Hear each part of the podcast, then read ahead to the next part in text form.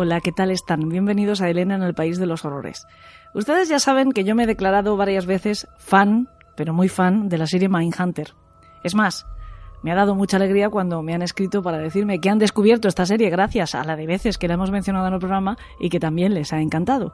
La única pena, el único pero es que no nos estemos llevando comisión por la publicidad que les hacemos. En cualquier caso, después de mucho tiempo, o es que a mí se me hizo larguísimo, por fin, este verano, pudimos disfrutar de una magnífica segunda temporada. Y además, por lo menos yo, quedarme con muchas, muchas ganas para una tercera y cuanto antes.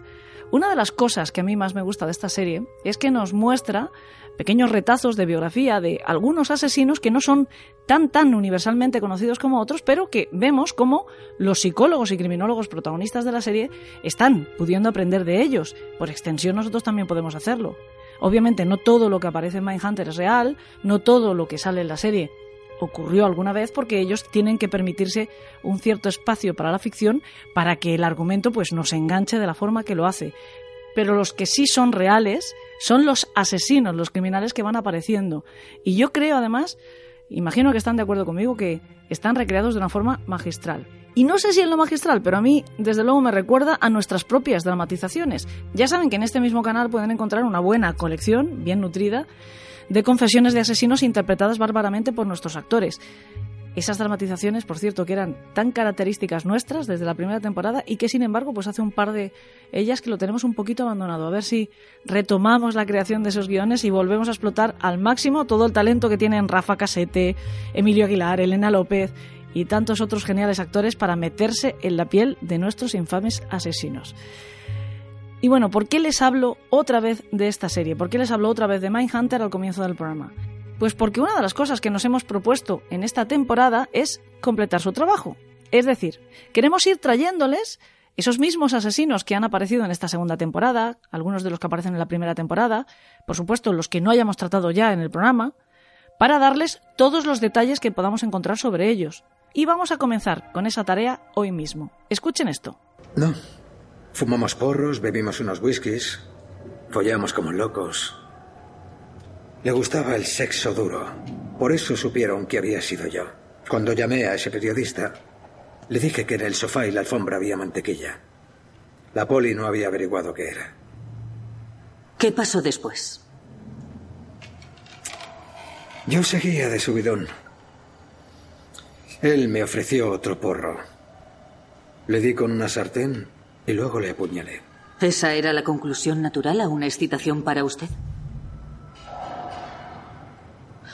Ese sexo duro que tuvieron fue creciendo en intensidad. Era. Claro. Siempre viene bien ir más allá. El dolor es el éxtasis.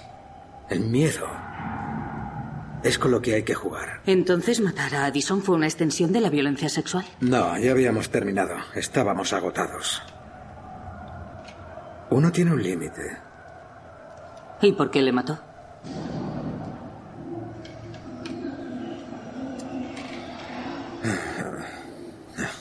No, no fue un acto profundo para él. Yo buscaba una conexión auténtica. ¿Había encontrado en el ámbito conexiones auténticas anteriormente? No.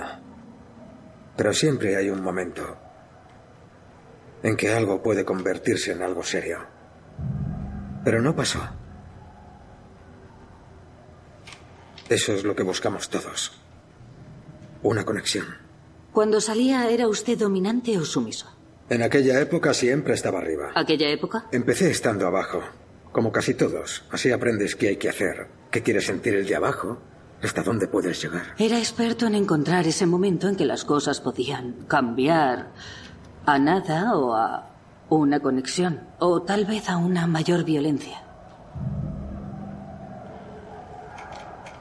Los asesinatos de las bolsas. Seis hombres vestidos de cuero en el río Hudson en bolsas de basura. ¿Cree usted que la persona que mató a esos hombres podría haber estado experimentando? Viendo que se sentía al ir demasiado lejos. Siempre intentan colocarme esos asesinatos. Un gay al que le va el cuero. ¡Qué imaginación! Es más que eso. Usted trabajó en un hospital. ¿Tenía conocimientos de anatomía? ¿Acceso a instrumental médico? No me mareaba con la sangre, si se refiere a eso, pero no era un cirujano. Usted se lo confesó a un amigo. Llegó A decirle literalmente, me gusta matar. Ah, es- estábamos todos super pedo en ese momento. Y la poli me dijo que si confesaba, podría cumplir menos condena. ¿Menos condena? De locos, ¿eh? Quieren decir que el caso está cerrado y así contentar a las reinonas. Pero ¿sabe qué? Las reinonas quieren que sea un hetero puritano. ¿Qué les importa quién sea? La perfección importa cuando eres una aberración. Guapa. Que no crean que matamos a los nuestros. ¿Cree usted que fue un hetero enfurecido? Los maricones huelen a los heteros a la legua. Nadie se habría ido con él. En los clubs buscas a tipos que saben lo que hacen. Entonces el asesino tiene experiencia. Buscaría a alguien que quiere exactamente lo que él quiere dar. Ha visto a miles de tíos, se ha liado con cientos. Busca el pulso perfecto, el jadeo perfecto. Busca al tío que simplemente quiere eso. Ningún hombre quiere morir. No, pero algunos quieren sentir lo que es casi morir. Te dejan ir un poco más allá. Hasta te lo suplican. ¿Y eso les citaría? Por supuesto. Entonces conocía a las víctimas, pudo tener con ellos relaciones anteriormente. ¿Por qué perder el tiempo con un desconocido? ¿Y luego qué haría? Luego... Les da caña. Hasta que... Surge una conexión. ¿Qué clase de conexión?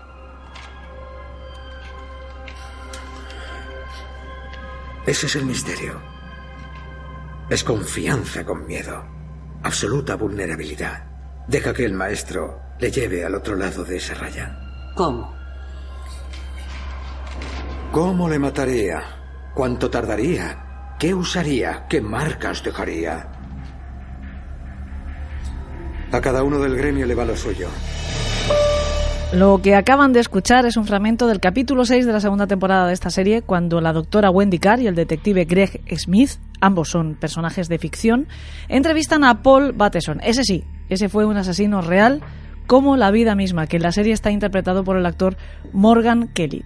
Cierto que hemos mencionado las estupendas interpretaciones de los actores en la serie, pero los que se merecen un premio, pero enorme, son los maquilladores y los caracterizadores, que son verdaderamente excepcionales. Hoy va a ser Paul Bateson uno de los protagonistas de este programa, en cuya biografía hay algunas singularidades realmente sorprendentes, como por ejemplo que fuera inmortalizado dos veces por el cine. La primera vez actuando como él mismo en la archifamosísima película El exorcista de William Friedkin. Y la segunda, cuando este mismo director pues se inspiró en él y en los supuestos crímenes que cometió para el guion de su película A la caza, Cruising, de la que vamos a hablar un poquito más tarde con Salva la Roca. Pero vamos a comenzar la historia por el principio, aunque ya les adelanto que de Batterson no hay tanta información como de otros criminales. Él nació el 24 de agosto de 1940 en Lansdale, una ciudad dormitorio de Filadelfia. Su padre trabajaba en la industria metalúrgica. En su juventud, Bateson sirvió en el ejército y fue destinado a Alemania. Era 1960.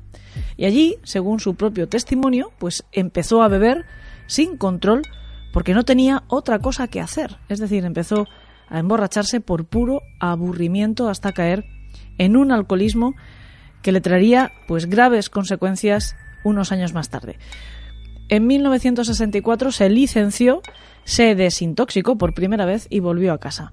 En octubre se fue a vivir a Nueva York, donde poquito tiempo después conoce a una de las personas más importantes de su vida, un músico que sería su pareja, su pareja formal, durante casi toda la década siguiente. Ese tiempo, Bateson, que por cierto se definía a sí mismo como no exclusivamente gay, lo describiría como los días de vino y rosas. La verdad es que la pareja llevaba una vida completamente disoluta, prácticamente centrada en la pura diversión. Abusaban de las fiestas, de la vida nocturna y también, como no, del alcohol. Disfrutaban de una buena posición económica y hacían gala de ello, saliendo pues cada noche ofreciendo cenas a los amigos, por cierto que solía cocinar él, que se tenía por un gran chef. En 1969 la madre de Bateson fallece por un derrame cerebral y su hermano menor no soporta esta tragedia y toma la peor decisión posible y es la de quitarse la vida. Su padre unos años después volvería a casarse. Paul y su padre no tenían una buena relación, de hecho, no tenían una comunicación fluida entre ellos. Su padre tardó bastante tiempo en saber que había sido detenido acusado de asesinato. Por aquellos años fue cuando Paul se convirtió en técnico radiologista y empezó a trabajar en neurología en el Centro Médico de la Universidad de Nueva York. Antes les decía que Bateson aparece como él mismo, haciendo de sí mismo, en la película El Exorcista. Pues bien, pues bien, lo que ocurrió es que a finales de 1972, William Friedkin, el director de esa película, apareció por el hospital donde trabajaba Paul Bateson buscando documentarse, buscando escenarios para la adaptación que estaba planificando hacer de la novela de Peter Blatty. Estaba investigando además también sobre diferentes procedimientos médicos a los que podría ser sometida una niña, como la protagonista de la historia, como Regan, cuando su madre trataba de averiguar primero, a través de la ciencia, a través de la medicina, qué le estaba ocurriendo, cuál era la razón de su extraño comportamiento. Además estaba buscando personal que pudiera aparecer como extras en esas escenas. Él no quería actores para los procedimientos médicos. Y fue así como conoció al doctor Barton Lane. Él, este doctor, el doctor Lane, le invitó a ver un procedimiento que era bastante, bastante impresionante, de los que de verdad da miedo ver, por lo menos tal y como se practicaba en aquellos años. Y era justo eso lo que estaba buscando Friedkin. Y ese procedimiento es una angiografía cerebral. Bueno, supongo que muchos de ustedes habrán visto esta película. Hay una escena en la que la niña Regan pues, va a ser sometida a una prueba diagnóstica eh, para la cual le insertan un catéter a través de la aorta y sale un chorro de sangre que mancha al técnico que está con ella. Es precisamente esa la prueba que vio Friedkin en el centro médico de la Universidad de Nueva York y claro, pues le pareció tan espeluznante que decidió inmediatamente incluirla en la película. Además, las personas que practicaron en aquella ocasión la angiografía fueron el doctor Lane junto con una enfermera y un técnico de rayos X, ese técnico de rayos X era Paul Bateson. Y precisamente esos mismos tres eh, profesionales de la medicina, ese equipo, formado por el doctor Lane, la enfermera y el técnico de rayos X, fueron quienes repitieron este mismo procedimiento, eso sí, en esa ocasión ya fingiendo, ante las cámaras de Friedkin unos meses más tarde. Esa escena, su aparición en El Exorcista, ayudaría a Bateson durante algún tiempo a ligar, aunque no se lo crean. Pues pese a todo este éxito, o al menos pese a esta estabilidad y con momentos luminosos, mm, pese a toda esa alegría de vida que él llevaba, estaba perdiendo el control.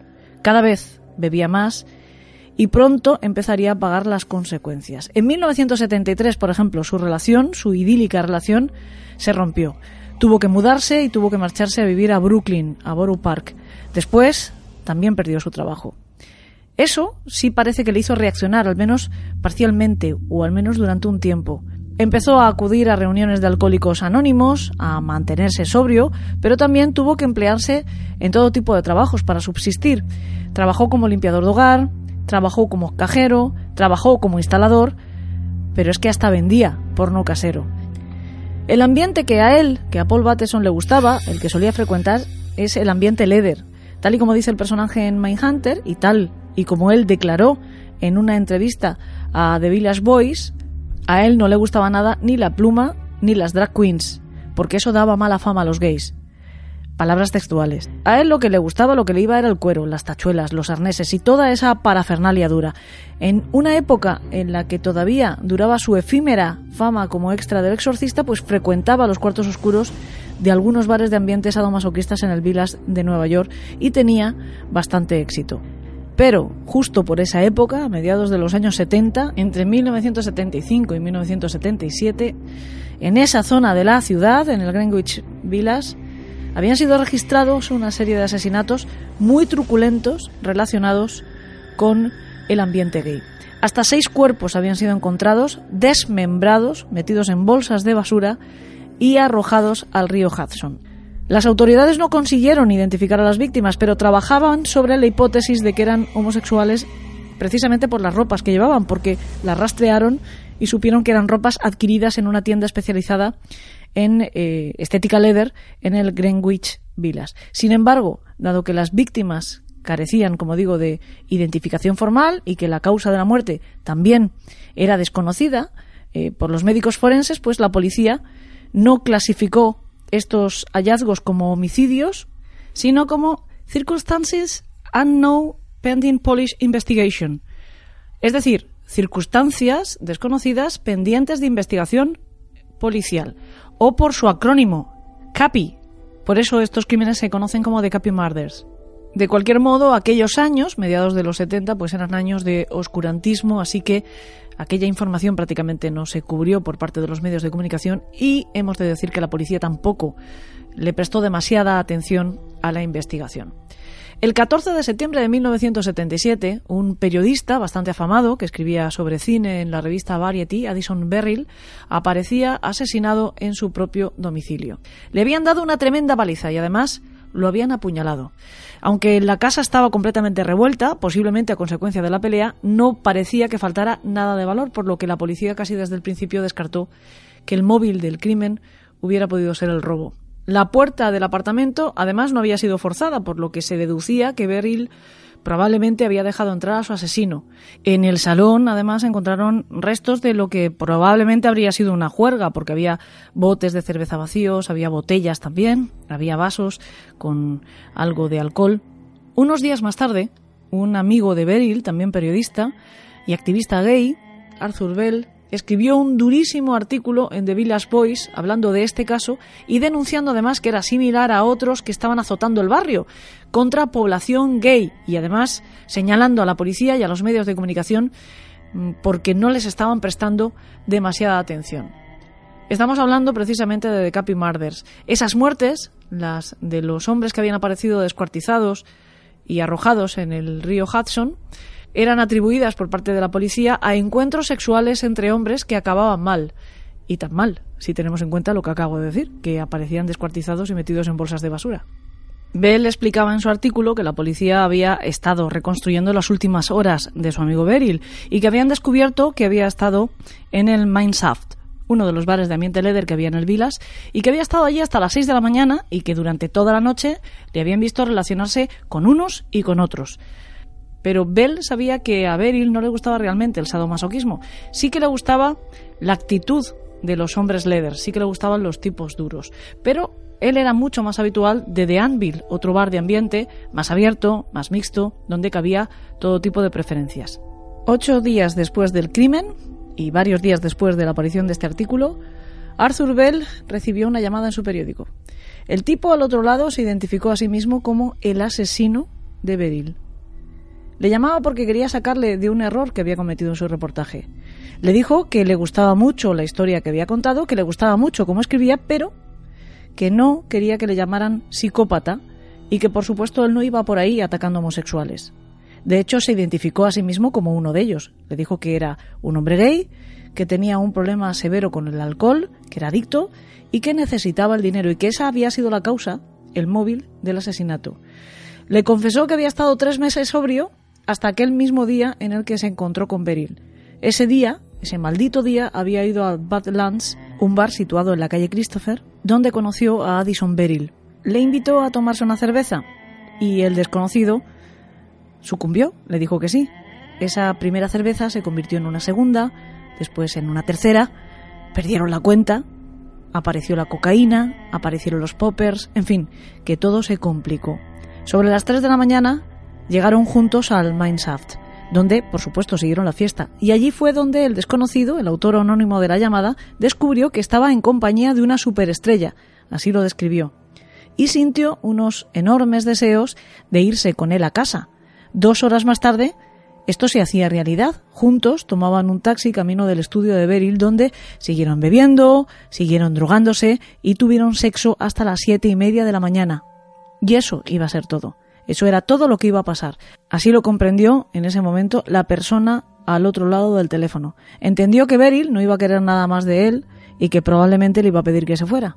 Y en ese momento lo decidió. Tal y como le reconocía en la llamada a Bell, este desconocido odiaba el rechazo y además necesitaba el dinero. Así que se fue a la cocina, cogió una sartén muy pesada, volvió al salón, golpeó fuertemente con ella la cabeza a su anfitrión y después, con un cuchillo que también había cogido en la cocina, le apuñaló el pecho. Antes de salir de la casa, abrió la cartera de Beryl, tomó el dinero que allí había, unos 57 dólares, cogió también la tarjeta de crédito, algo de ropa y se marchó. Ese botín lo gastó casi al salir del apartamento en comprar más alcohol que le mantendría en una especie de semi-inconsciencia prácticamente todo el día siguiente.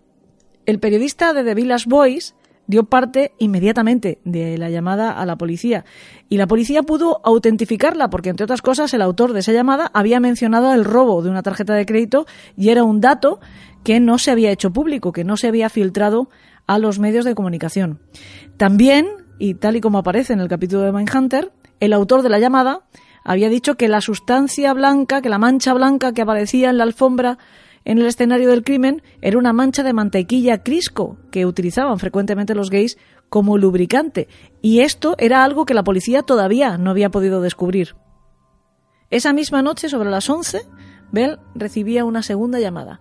No era el mismo tipo, sino que era alguien que se identificaba a sí mismo como un tal Mitch y que le dijo que a su amigo Addison Beryl lo había asesinado alguien llamado Paul Bateson, una persona a la que él conocía perfectamente porque acudían juntos a Alcohólicos Anónimos en el Hospital de San Vicente. Mitch le dijo a Bell que el propio Bateson le había llamado un rato antes para confesar el crimen. Los detectives acudieron con urgencia a casa del tal Paul Bateson, donde lo encontraron completamente borracho, completamente alcoholizado. Un agente le preguntó si sabía por qué estaban allí, y él se limitó a señalar a un periódico que había sobre la mesa, abierto justo por el artículo de Bell en el que hablaban del crimen. Fue detenido y acusado de asesinato en segundo grado. Sin embargo, en la vista preliminar, Paul Battenson le dijo al juez que la policía había sacado o había conseguido su confesión mientras todavía estaba borracho y antes de leerle sus derechos. Además, también negó ser el autor de esa llamada a Bell, pero sin embargo el juez no hizo caso de estas afirmaciones y permitió que el procedimiento siguiera su curso. La detención de Paul Batterson resultaba muy oportuna, además, para la policía, que aprovechó para presentarle al fiscal los seis asesinatos de hombres descuartizados que habían aparecido flotando en el Hudson. Y el fiscal intentó conectar a Batterson con ellos. Al parecer, Fiscalía le ofreció un trato para que confesara y así obtener una condena reducida, pero él se negó a aceptarlo. Es más, Paul Bateson mantuvo en todo momento su inocencia, también del asesinato de Beryl, y estaba seguro de que le iban a encontrar inocente. El juicio comenzó a principios de 1979. El Estado, es decir, la Fiscalía, presentó como pruebas tanto su confesión como el artículo que Bell había escrito sobre la llamada. En su alegato final, el fiscal William Hoyt argumentó que Bateson había presumido ante un amigo, un tal Richard Ryan, de que había matado a otros hombres. Dijo literalmente, usted le dijo al señor Ryan que matar es fácil, que deshacerse de los cuerpos es la parte difícil. Dijo que cortó a sus víctimas y puso las piezas en bolsas de basura de plástico para deshacerse de ellas.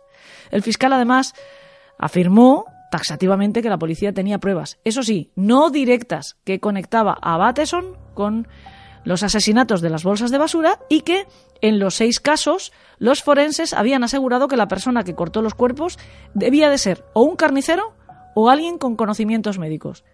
Y ya está.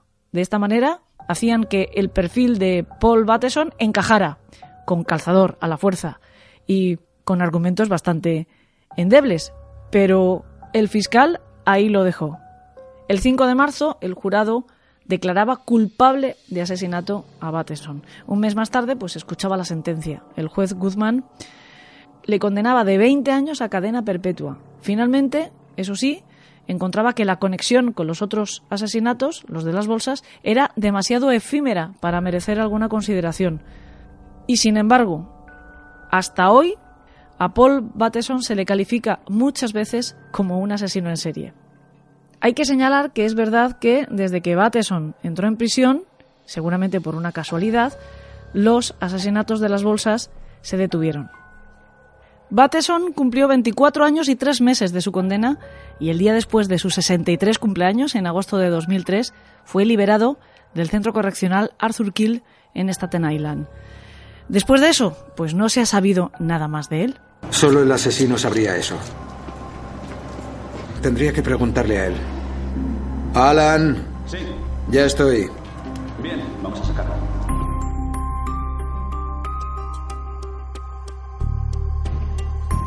Bueno, puede que Bateson haya acabado ya, pero nosotros queremos ahora contarles el caso de Michael Lupo. Michele de Marco Lupo nació en Italia en 1953.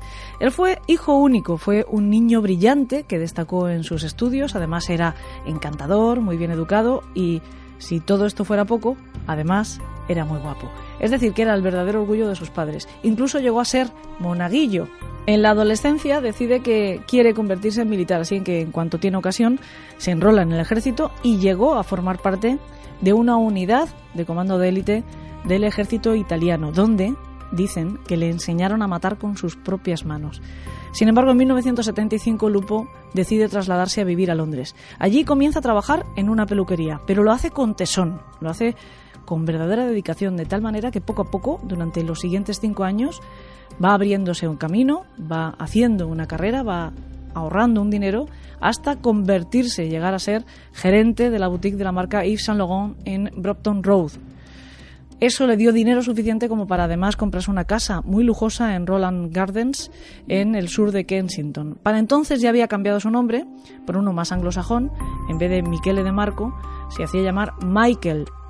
Pero no se cambió el apellido porque le gustaba aquello de que Lupo significara lobo. De hecho, le gustaba que le llamaran el hombre lobo. Tampoco tenía ningún problema en reconocerse a sí mismo y vivir abiertamente como gay.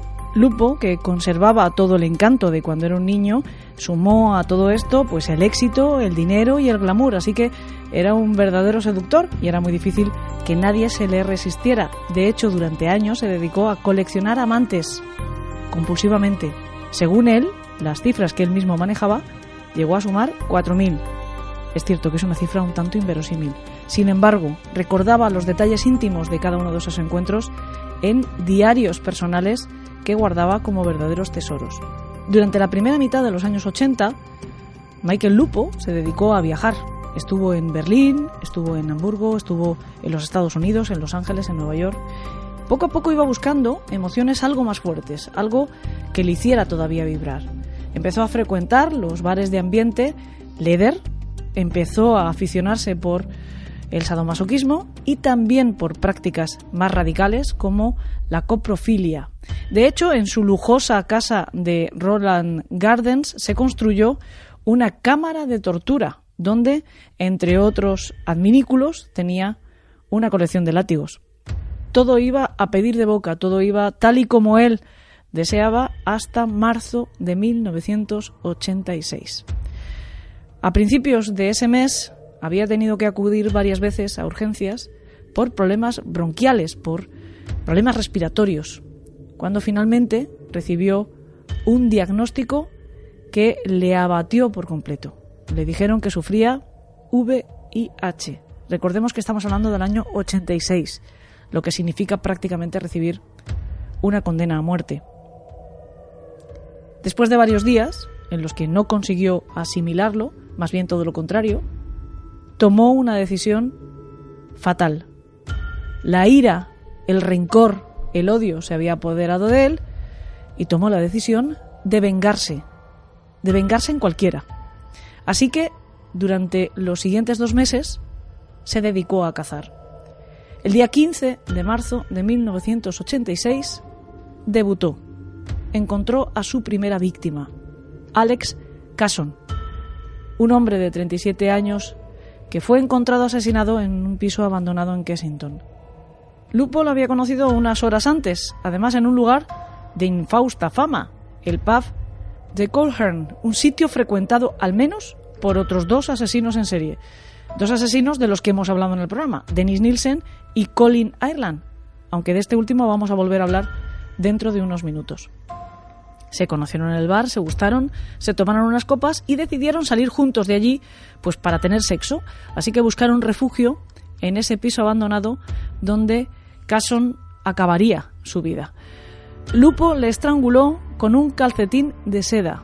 Después lo mutiló con una navaja, sodomizándole y cortándole la lengua de un mordisco. Después le abrió un canal y untó todo el cadáver con excrementos. El 6 de abril fue el último día en la vida de Anthony Connolly, de 24 años de edad. lo encontraron unos niños que jugaban en un terraplén del ferrocarril en Brixton.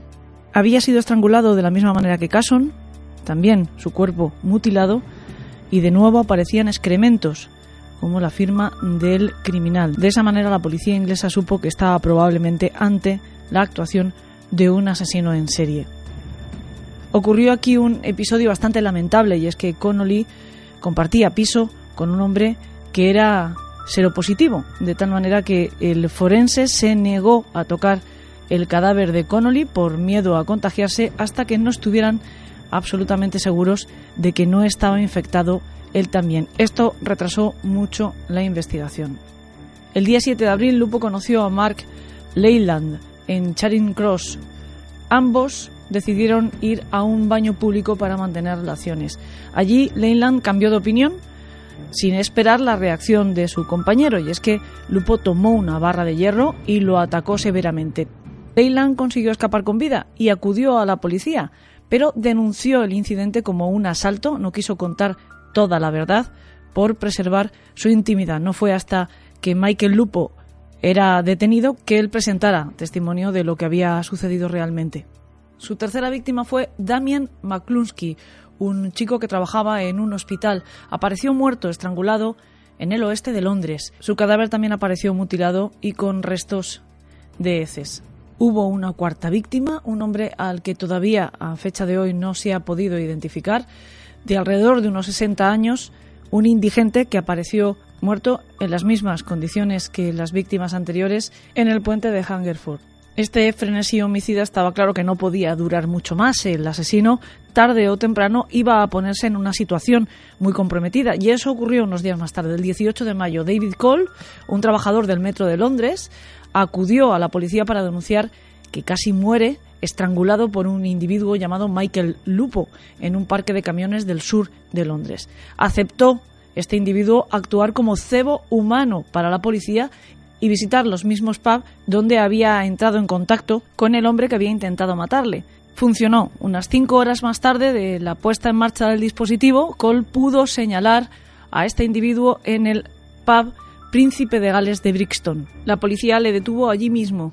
Fue acusado de dos asesinatos, los de Anthony Connolly y Alex Casson, pero un par de días después también se le atribuyeron los asesinatos del hombre desconocido y de Damien McCluskey. Además de esos cargos, se le imputaron otros dos por intento de homicidio.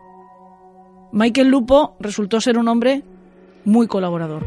No tuvo ninguna objeción a conversar tanto como le demandaron con sus interrogadores. Dijo que era un hombre que había viajado por varios países, explicó que había comenzado la serie de asesinatos cuando supo que padecía SIDA y contó aquello de que había tenido más de 4.000 amantes. También les dijo que debido a que se llamaba Lupo, pues su naturaleza era la de un lobo. Dijo que era un auténtico hombre lobo y que tenía necesidad de asesinar y de mutilar. Por eso también les advirtió que mientras estuviera en la cárcel no iba a dejar de hacerlo. En julio de 1987, Lupo se declaró culpable de todos los cargos y se le condenó a cuatro cadenas perpetuas más 14 años por los dos intentos de homicidio. La policía de Berlín, la policía de Hamburgo, en Los Ángeles y en Nueva York investigaron también varias muertes con mutilación que podrían haber estado vinculadas con los viajes de Lupo en los años 80. Sin embargo, nunca se encontraron evidencias de que él hubiera sido el autor. Michael Lupo, el lobo de Londres, murió en la cárcel de Frackland, en el condado de Durham, el 12 de febrero de 1995. Murió a consecuencia de una enfermedad oportunista contraída por el VIH. Había pasado casi todos esos ocho años en la enfermería de la prisión y, por supuesto, jamás había vuelto a atacar a nadie.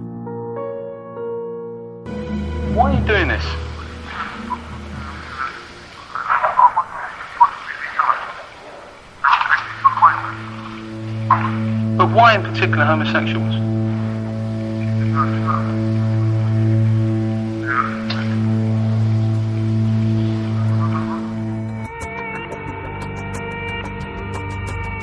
Eso que acaban de escuchar, ya sé que con mucha dificultad porque la calidad de sonido es muy mala y tampoco hemos podido hacer mucho más para mejorarlo, es una grabación real, una grabación policial de la llamada que recibieron del último asesino del que vamos a hablar hoy. Es una grabación que está incluida en un documental de la serie Born to Kill llamado Colin Ireland de Guy Slayer. Y precisamente de ese individuo vamos a hablar, aunque sea brevemente, porque como les dije antes, ya existe un capítulo entero dedicado a este individuo en la segunda temporada de Elena en el País de los Horrores, que está a su disposición en este mismo canal de evox.com. Pero hemos querido volverlo a tratar, aunque sea brevemente, como les digo, en este episodio, porque verán que tiene mucho en común con los dos protagonistas anteriores. Colin Ireland, nacido en 1954, de madre soltera, jamás conoció a su padre comenzó a ser un delincuente muy pronto, muy temprano, cuando apenas tenía 16 años.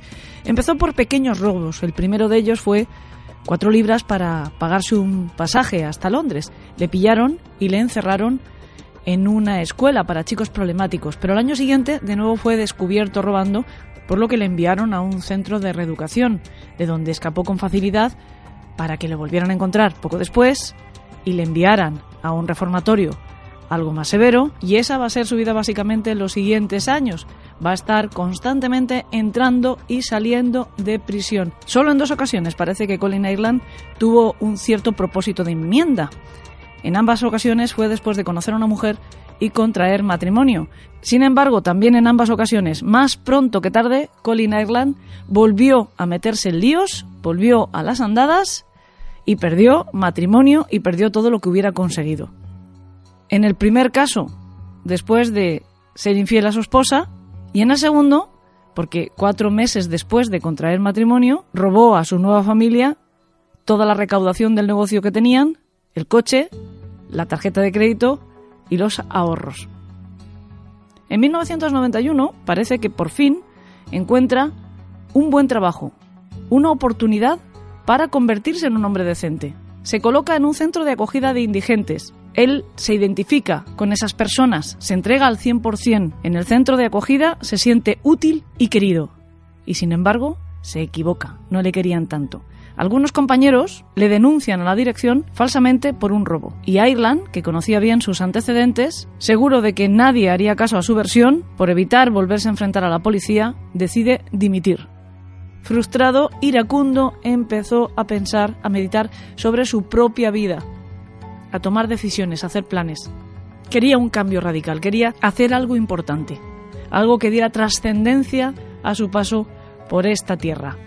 Pero tenía 39 años, la situación era muy difícil, no tenía estudios, no tenía dinero, no tenía demasiados conocimientos de nada como para convertirse en un profesional destacado de la noche a la mañana, salvo de una cosa. Una de las grandes aficiones de Colin Ireland era leer sobre criminología. Le fascinaban los asesinos en serie. Devoraban los libros, incluso los libros de divulgación, como por ejemplo El que lucha con monstruos, de Robert Redler. Así que, la noche del 31 de diciembre de 1993, se hizo una promesa a sí mismo, un propósito de año nuevo. Iba a convertirse en un asesino en serie. Como sabía mucho, pudo planificar perfectamente qué clase de asesino iba a ser. Por ejemplo, Conocía las teorías del perfil geográfico de Canter, así que les dio la vuelta. Nunca cazaba, nunca mataba, ni en el perímetro de donde vivía, ni siquiera en la misma ciudad.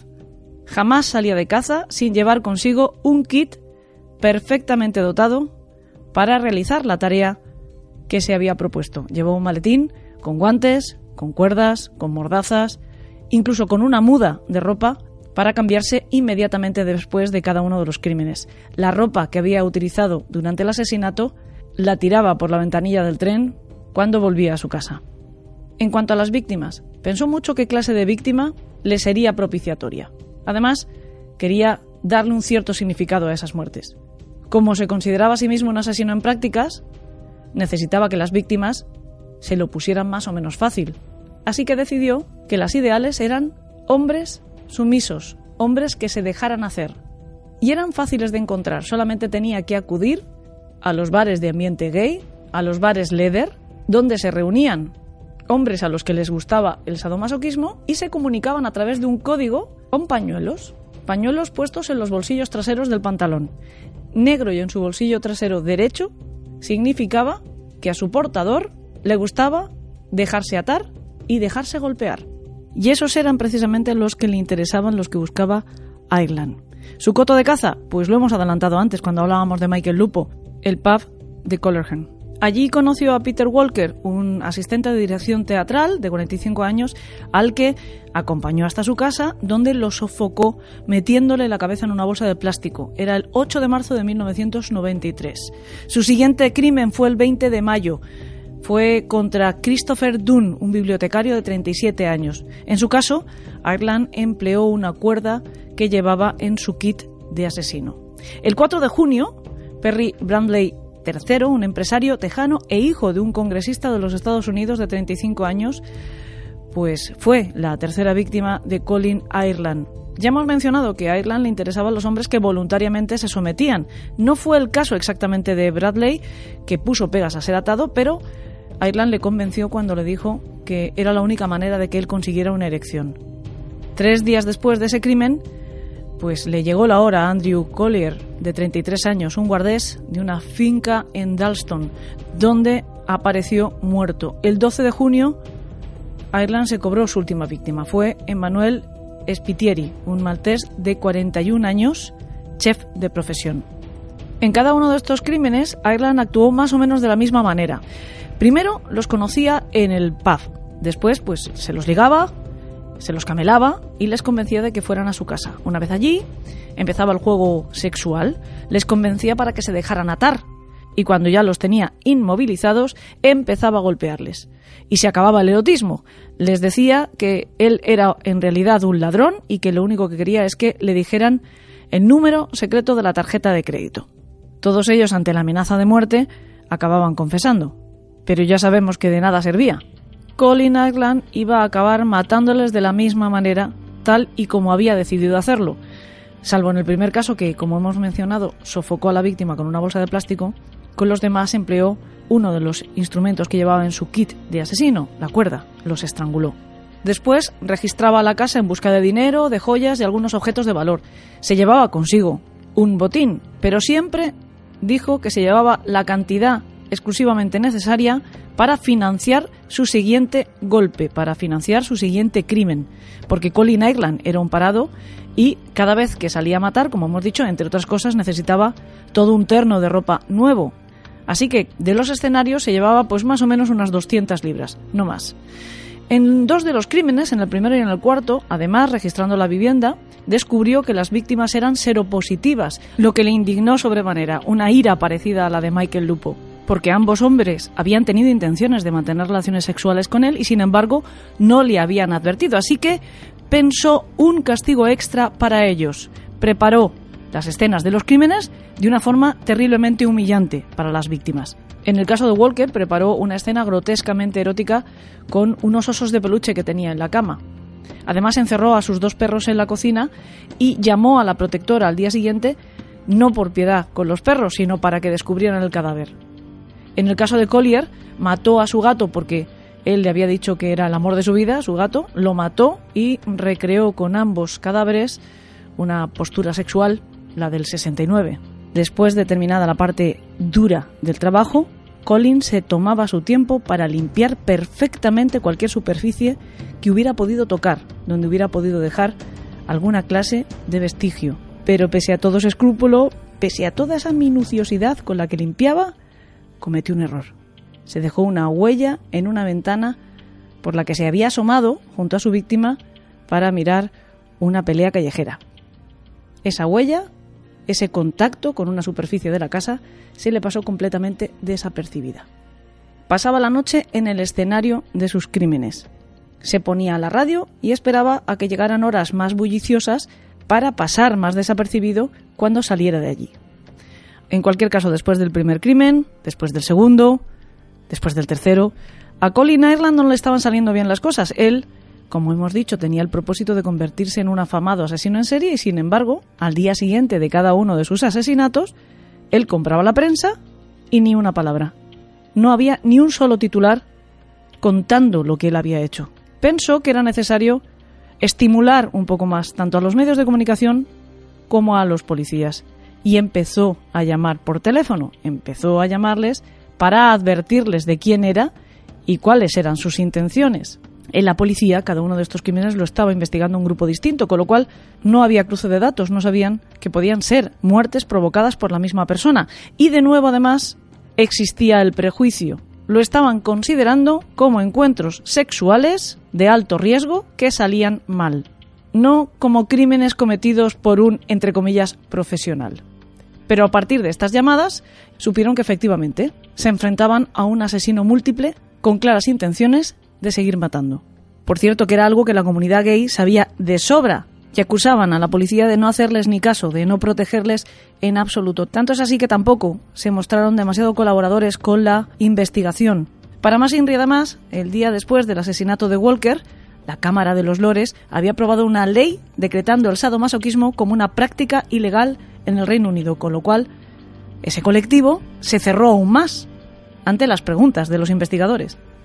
Las autoridades eran conscientes de que la situación se les podía ir de las manos en cualquier momento y se sintieron la obligación de comparecer en rueda de prensa para advertir a todo el colectivo gay de que tuvieran, extremaran las precauciones si pensaban tener sexo esporádico con distintas parejas. Advirtieron que entre ellos podía infiltrarse un asesino en serie. El día 19 de junio decenas de agentes repartían pasquines entre los 50.000 participantes en el desfile del orgullo gay de Londres. Pero la detención de Colin Ireland se produciría casi casi gracias a la tecnología, porque obtuvieron una imagen del individuo con el que Spiteri, la última víctima, había sido visto por última vez. Una nueva comparecencia ante las cámaras del superintendente con la imagen de este hombre sirvió para pedir la colaboración ciudadana. Buscamos a este hombre. Alguien ha tenido que verlo. Poco menos de un mes más tarde, Aiglan fue a ver a su abogado. Le dijo que se había reconocido a sí mismo en esas imágenes, pero que él no era el asesino, que simplemente había acompañado a Spiteri hasta su casa, donde le esperaba otro hombre, así que él se marchó. No coló. Ya tenían además su huella dactilar, así que fue relativamente sencillo identificarle definitivamente. Fue detenido y acusado del asesinato de Andrew Collier. Dos días más tarde, también del asesinato contra Spiteri. Durante el mes siguiente él estuvo encerrado en preventiva mientras se iba instruyendo la causa. En todo momento él mantuvo su inocencia y de repente, el 19 de agosto, todo cambió. Dijo a los funcionarios que quería confesar y ante el juez explicó cada uno de sus crímenes. Explicó además sus motivaciones y dejó meridianamente claro, además le dio mucha importancia, lo subrayó varias veces, que él no era homosexual, que era claramente heterosexual y que además no tenía nada en contra de los homosexuales, pero que le resultaban víctimas fáciles para conseguir su propósito de convertirse en un asesino en serie. También le dijo al juez lo mismo que había dicho en las llamadas de teléfono a la policía, que ya había matado cinco veces y que había perdido todo el interés, que lo único que él quería era convertirse en un asesino en serie, que con cuatro víctimas ya era más que suficiente para entrar dentro de la calificación de asesino en serie y que la quinta, pues que, como digo, pues había sido casi casi ya sin apetencia. El 20 de diciembre escuchaba su sentencia. El juez le dijo que ya que él había querido convertirse en un asesino en serie, iba a recibir una sentencia acorde a un asesino en serie. Cinco cadenas perpetuas consecutivas. Colin Ireland murió de un ataque al corazón el 21 de febrero de 2012, mientras cumplía esta sentencia en la prisión de Wakefield en West Yorkshire. Permítanme recordarles además que pueden encontrar información completa sobre este caso, no solo en ese programa que ya les he dicho que tenemos de la segunda temporada, sino además en el libro En la piel del asesino, que como saben es el libro que escribí que cuenta con magníficas ilustraciones de Salvador La Roca y que pueden adquirir si están interesados escribiéndonos un correo a elena Bueno, pues les hemos hablado de tres asesinos diferentes pero con muchas características comunes, aunque desde luego la que más llama la atención es que los tres fueran sadomasoquistas, que los tres se identificaran con ese tipo de sexualidad tan concreta, tan particular y desde luego diferente a la de la mayoría, que hace que la consideremos extrema, peligrosa incluso como cierta clase de perversidad. Pero tal vez todo eso sean prejuicios.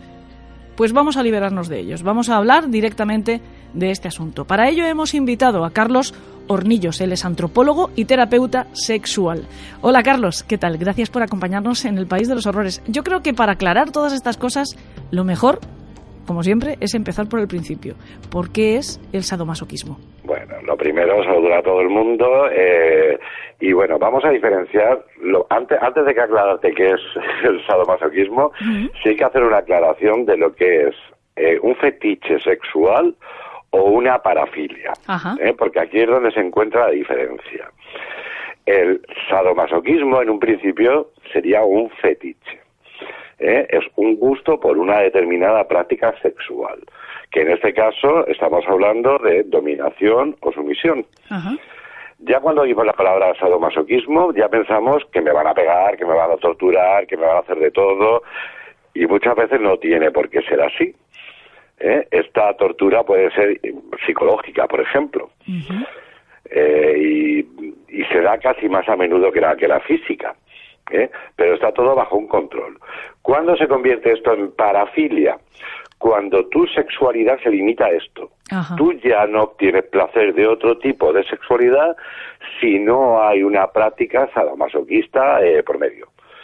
Tanto tengas el papel que tengas, da igual que seas el dominante o seas el dominado, ¿eh? Entonces, eh, yo si no me pegan, por ejemplo, y me torturan y me retorcen los pezones, ya no ni me molesto en hacer sexo porque no voy a tener placer.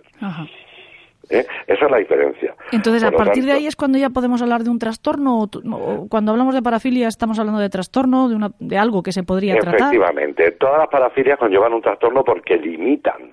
Ajá. ¿Eh? en el momento que tú te limitas en, en, tu vida y en ese aspecto, en el, campo sexual, pues ya hay un trastorno aquí y además suele ser pues bastante, da igual, ¿eh? la, la, la parafilia que sea, cuando ya te limitas empieza a ser obsesivo. ¿Eh? Y cuando ya hay obsesión de por medio, porque claro, la sexualidad normalmente es compartida, tienes necesidad de otras personas. Entonces ya esta búsqueda en otras personas que puedan compartir ese punto se convierte en una obsesión y vamos mal, o sea, ya deja de disfrutar de otras sexualidades, sino llegar desde luego a mucho más.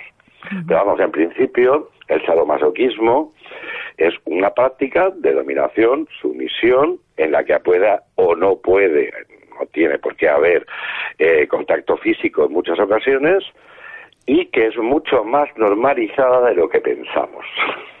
esa es otra, ¿no? Porque parece que es algo muy reducido eh, a un grupo como muy apartado de la sociedad, ¿no? Siempre cuando oyes hablar del sadomasoquismo, como que se te dibuja una sonrisilla de medio lado y miras también por, por el lateral del ojo a la persona que te están señalando, ¿no? Como si fuera algo extraño. Y sin embargo, como tú dices, es algo muchísimo más em, difundido, ¿no? Lo, hemos visto también recientemente con éxitos como las novelas estas de 50 sombras de Grey, que al fin y al cabo habla un poco de eso.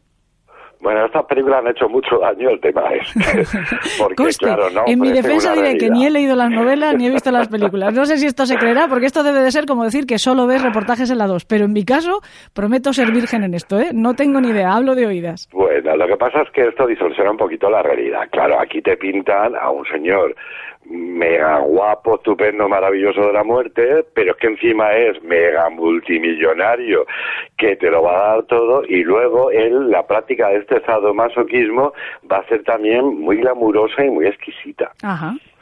Entonces, claro, sobre todo mujeres, cuando han leído estas novelas, se han sentido fascinadas por esta por este dominio. Es como volver un poquito a, lo primitivo del ser humano, ¿eh? de yo me voy a sentir más doncella si este señor me hace este tipo de cosas, pero claro, en estas condiciones.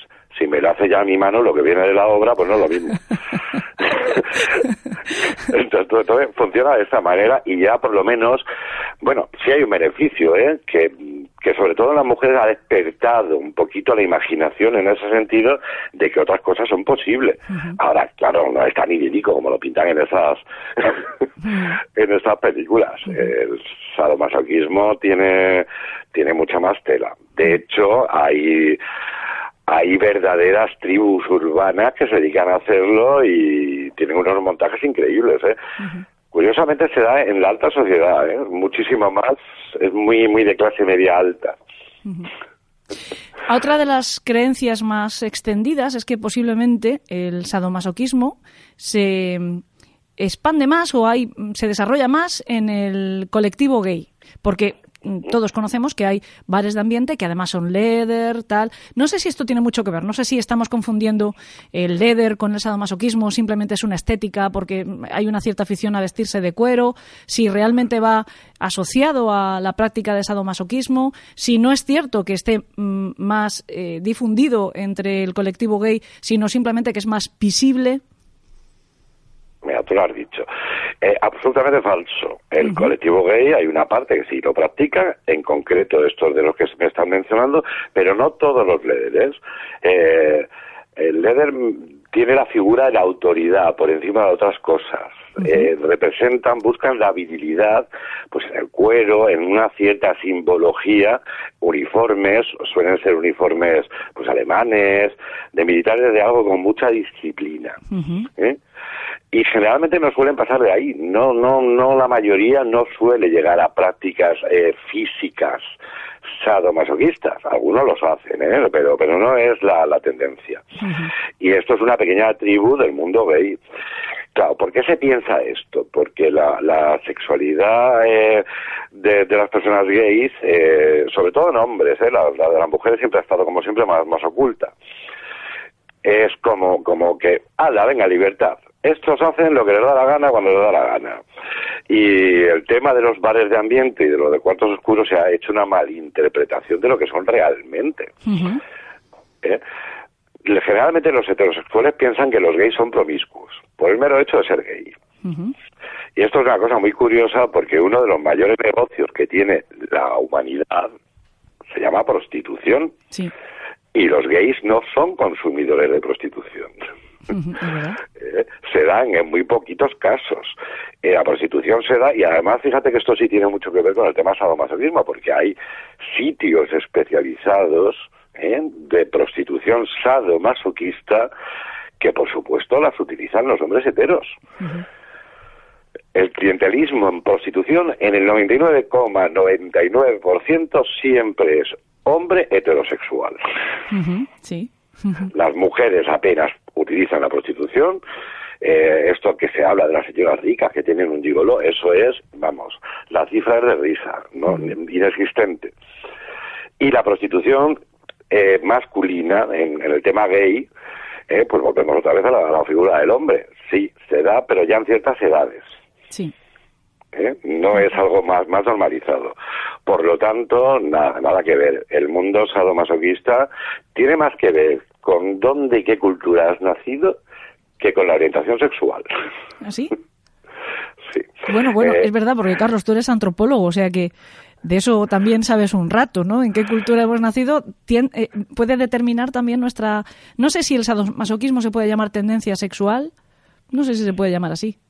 Es una manera de practicar el sexo y curiosamente yo eh, hice un estudio sobre ello en su día, hace ya muchísimo tiempo, y descubrí que, bueno, ya había varios estudios ¿eh? sobre, sobre ello, simplemente yo traté de, averiguar un poquito más y indagar. Que, por ejemplo, la cultura anglosajona, las culturas del norte de Europa, y cuando ya hablo de anglosajona, pues se transmiten a Estados Unidos, a toda la Commonwealth.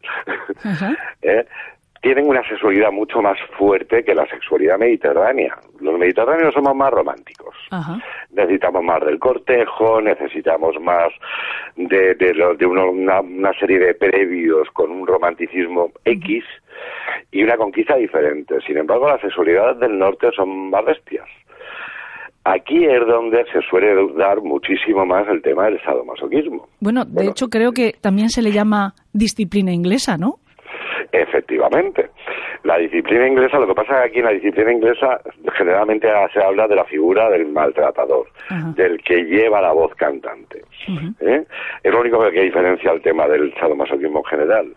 Pero viene a ser lo mismo, y es porque es una práctica terriblemente habitual en ellos. Y digo terriblemente habitual porque imagínate cuando chocan las culturas, cuando vienen aquí de viaje de vacaciones, cuando nosotros vamos, hay una sexualidad un poquito confusa. es porque cada uno va por su lado. Entonces cuesta mucho entender entender el, uno al otro. y así funciona, me parece una cosa más geográfica. Eh, y absolutamente, ¿eh? cualquier persona que vaya hoy día a Berlín puede ver barbaridades. Bueno, a un español le parecería una barbaridad, eh, porque puedes ver en, pubs bastante abiertos al público. Ya no te hablo de cuartos oscuros ni de pubs secretos. O sea, gente mm, con aspecto leather y ya no gays, ¿eh? Hay, un verdadero mundo hetero también alrededor. Bueno, de hecho hay, hay discotecas. por la ventana. Sí, sí, sí.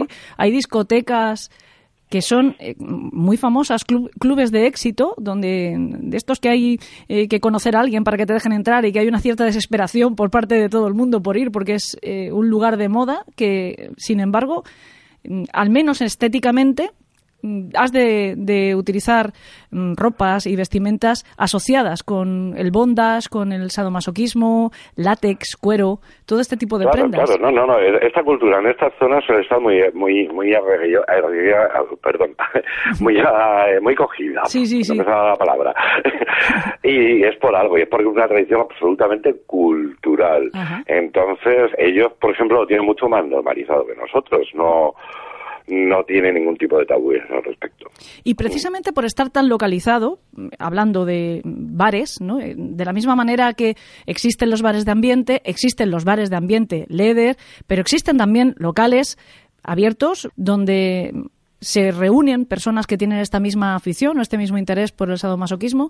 La cuestión es, ¿esto expone? ¿Existe una mayor facilidad a convertirse en víctima de alguien que va más allá, que, ya convierte el, sadismo sobre todo en una, o, convierte no, o que sufre el sadismo como un trastorno, convertirse en víctima de alguien así?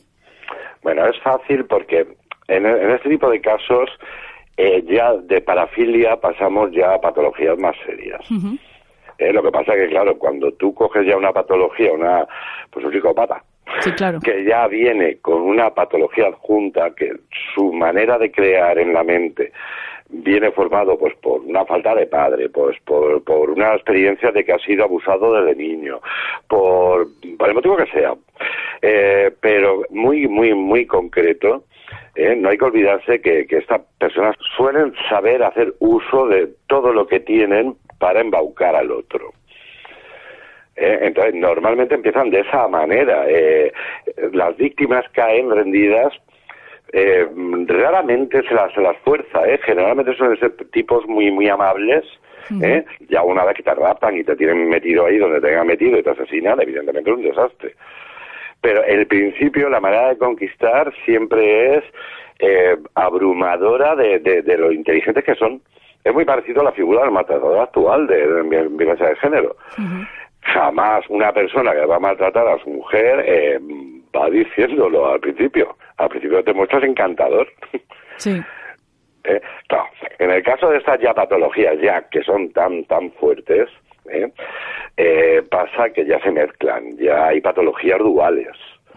Ya ni te cuento si encima van sustancias también de por medio, y, pero siempre, siempre van asociadas a otro tipo de cosas. ¿eh? Eh, rara vez una persona que practica eh, un sadomasoquismo de manera natural subiendo, subiendo, subiendo límites, va a llegar a convertirse en un asesino en serie. Sí puede llegar a matar, ¿eh?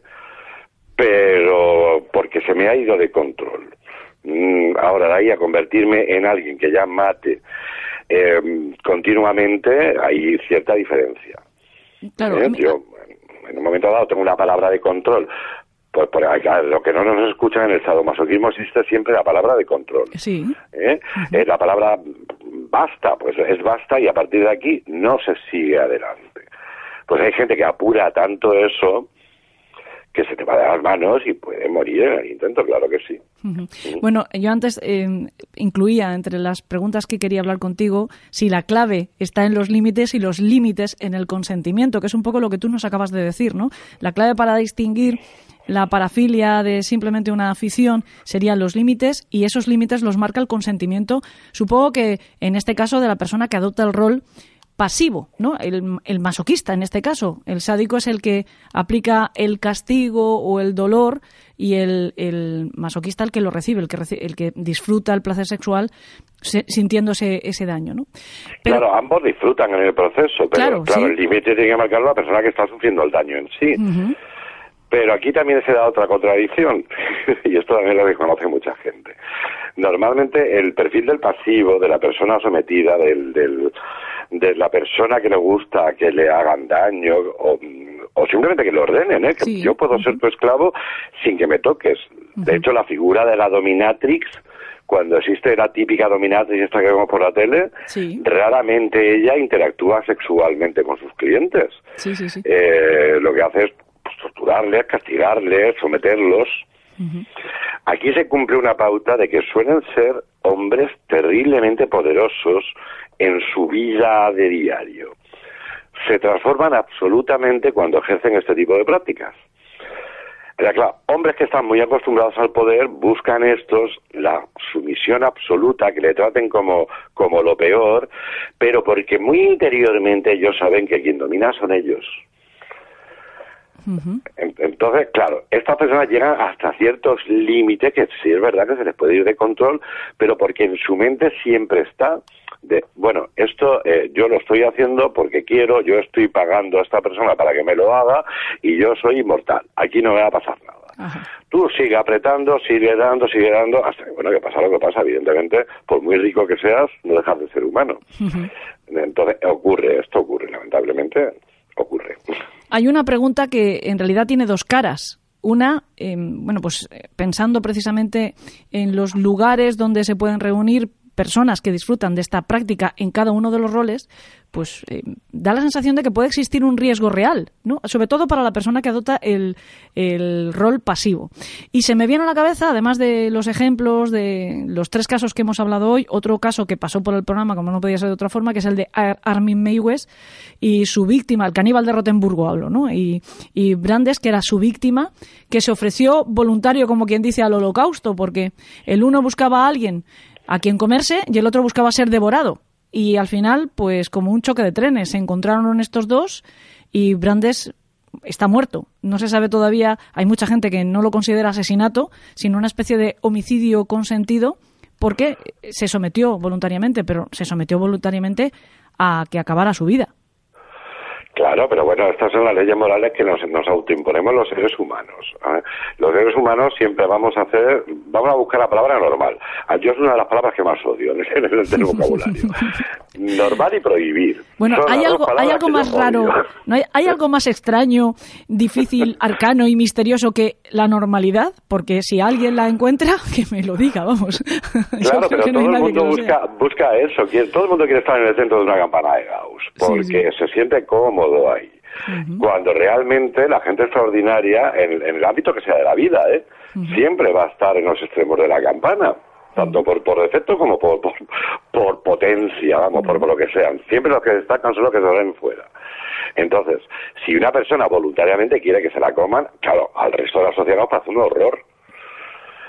no solamente se trata de que doy mi vida, sino que encima me van a comer. Yo no quiero morir de cualquier manera, quiero que me comas está siendo terriblemente explícito un absurdo porque, vamos, no te va a comer vivo, ya tenía que matar primero. Claro, bueno, en este caso no le mató primero, pero como lo que le cortó para ir comiéndose mm, le provocó la hemorragia que le provocó masiva, recordemos que le cortó el pene, eh, lo cocinó y se lo dio a probar. De hecho, además, para colmo de males, resulta que no era la pieza de carne que mejor se podía preparar de, de la manera que la preparó Maywes, aunque todo esto suene un poco de broma, pero no, es que es así. O sea, él, la carne se quedó gomosa, ¿no? Decía, describe. Ten en cuenta que un pene tiene cuerpos cavernosos.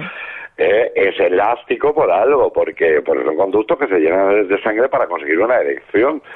En concreto, claro, elige esto porque es pues, simbología fálica. ¿Qué es lo que yo más puedo entregar de mí como ser humano a, mi devorador? Pues no hay nada más para un hombre más importante que su propio pene. Entonces, el disfrute llega a ser ese. Evidentemente, yo estoy seguro ¿eh? que incluso en la muerte este hombre sintió placer. ¿eh? Sí, es probable. Y más una muerte desangrando, que uno, bueno, una muerte desangrando es... Dormirse, ¿no? Dicen. Es dormirse, es mm, dolorosa, evidentemente, porque te han amputado esto, pero pero no es una muerte que te estés quemando vivo, es, es lenta en lo que tú puedes, mientras estás desagrando, de disfrutar de, de, este tipo de historias. Bueno, afortunadamente esto pasa poco. Sí, no, esto pasó esa vez que sepamos, ¿no? Bueno, eh, Pero no deja eso de- es, ojo en uno no. de los casos de los que hablabas antes, el tema de la conexión. El, eh, esta grabación que habla mucho de la conexión, de lo que busco yo realmente es una conexión. Sí. Y como que no le terminan de comprender. Sí, sí, sí. Eh, pues la conexión viene a ser esto, que se dé en el espacio-tiempo esas dos personas que se complementen en este momento para algo. Eh, Y claro, este algo es algo muy especial. Es que yo quiero eh, asesinarte, matarte, hacerte sufrir, pues que yo quiero que me lo hagas. Sí. Y además quiero que seas tú y quiero que me lo hagas de la manera que lo haces tú. Entonces, eh, esa es la verdadera conexión de la que hablan estos asesinos. Por eso asesinan, ¿eh? Porque nunca terminan de encontrarla y van, van mejorando, van practicando. Eh, estamos acostumbrados a verlos en televisión. Eh, bueno, suele ser mucha fantasía lo que meten en televisión, Sí. pero realmente si algo se caracteriza que se van perfeccionando. Sí, sí, sí, sí, Conforme van asesinando, cada vez van siendo más meticulosos, van, y- van yendo a centros mucho más concretos. Hasta que al final le dan la vuelta, se pasan Claro. de rosca, como, como por decirlo de una forma, y meten la pata, cometen el error. Pero lo que, lo que buscan es la conexión. Vamos, los humanitos de a pie es lo que llamaríamos el orgasmo simultáneo. ¿Eh? Sí. Que en las parejas de, mm, de mm, normales, y yo ya te vuelvo cinco dios Es una esa palabra que no me gusta, a sí. la que practican una sexualidad normalizada y estándar, Sí. que nos escandaliza oír sadomasoquismo y todo esto. Sí, socialmente aceptada, si quieres. en la consulta cuando me hablan del orgasmo sincronizado. Digo, ¿pero qué estáis haciendo? Mm, ¿Follar o gimnasia rítmica? Porque si centráis vuestra mente en que tenéis que llegar al clima justo a la vez, os estáis perdiendo toda la sexualidad. Porque estáis genitalizando en exceso. Entonces ya te pierdes todo. Eh, Es un absurdo. Pues que cada uno tenga el orgasmo, lo tenga que tener. Que Bueno, no lo que pasa es que en el caso de los criminales, la inmensa mayoría, eh, el, el, el de Iron Mayweather y eh, Brandes, es un caso afortunadamente único, ¿no? Pero la mayoría de los asesinos en serie, desgraciadamente, tampoco buscan esa sincronicidad, buscan sentir ellos el placer y de hecho lo que quieren es que el otro sufra el máximo posible porque es lo que les repercute a ellos ese placer. Pero en los sexuales no, ¿eh? En los sexuales eh, siempre eh, van buscando que cada vez ese placer sea más perfecto. No matan a lo tonto, matan a lo tonto cuando ya lo tienen acorralado y demás. Pero generalmente estudian muy bien el tema, ¿eh? lo preparan muy bien. No nos olvidemos que cualquier mm, tipo de estos eh, tienen unos niveles de inteligencia brutales. ¿eh? Eh, no son personas, suelen ser bastante poco sociables, evidentemente esta pauta se cumple siempre, pero eso no significa que sean menos inteligentes. Eh, ahora, claro, fallan siempre porque la inteligencia emocional, que la que deberían de tener, esa es inexistente. No muestran empatía y al no mostrar empatía, la inteligencia la derivas pues, por otros por otros lados. Mm, Así funciona. Yo te decía antes que la pregunta de si estos lugares comunes pueden ser un riesgo para personas que quieran adoptar el rol pasivo, que era una pregunta con otra cara, y es que si estos mismos lugares pueden convertirse en un coto de caza para quienes están buscando una víctima. Pues yo te diría que no.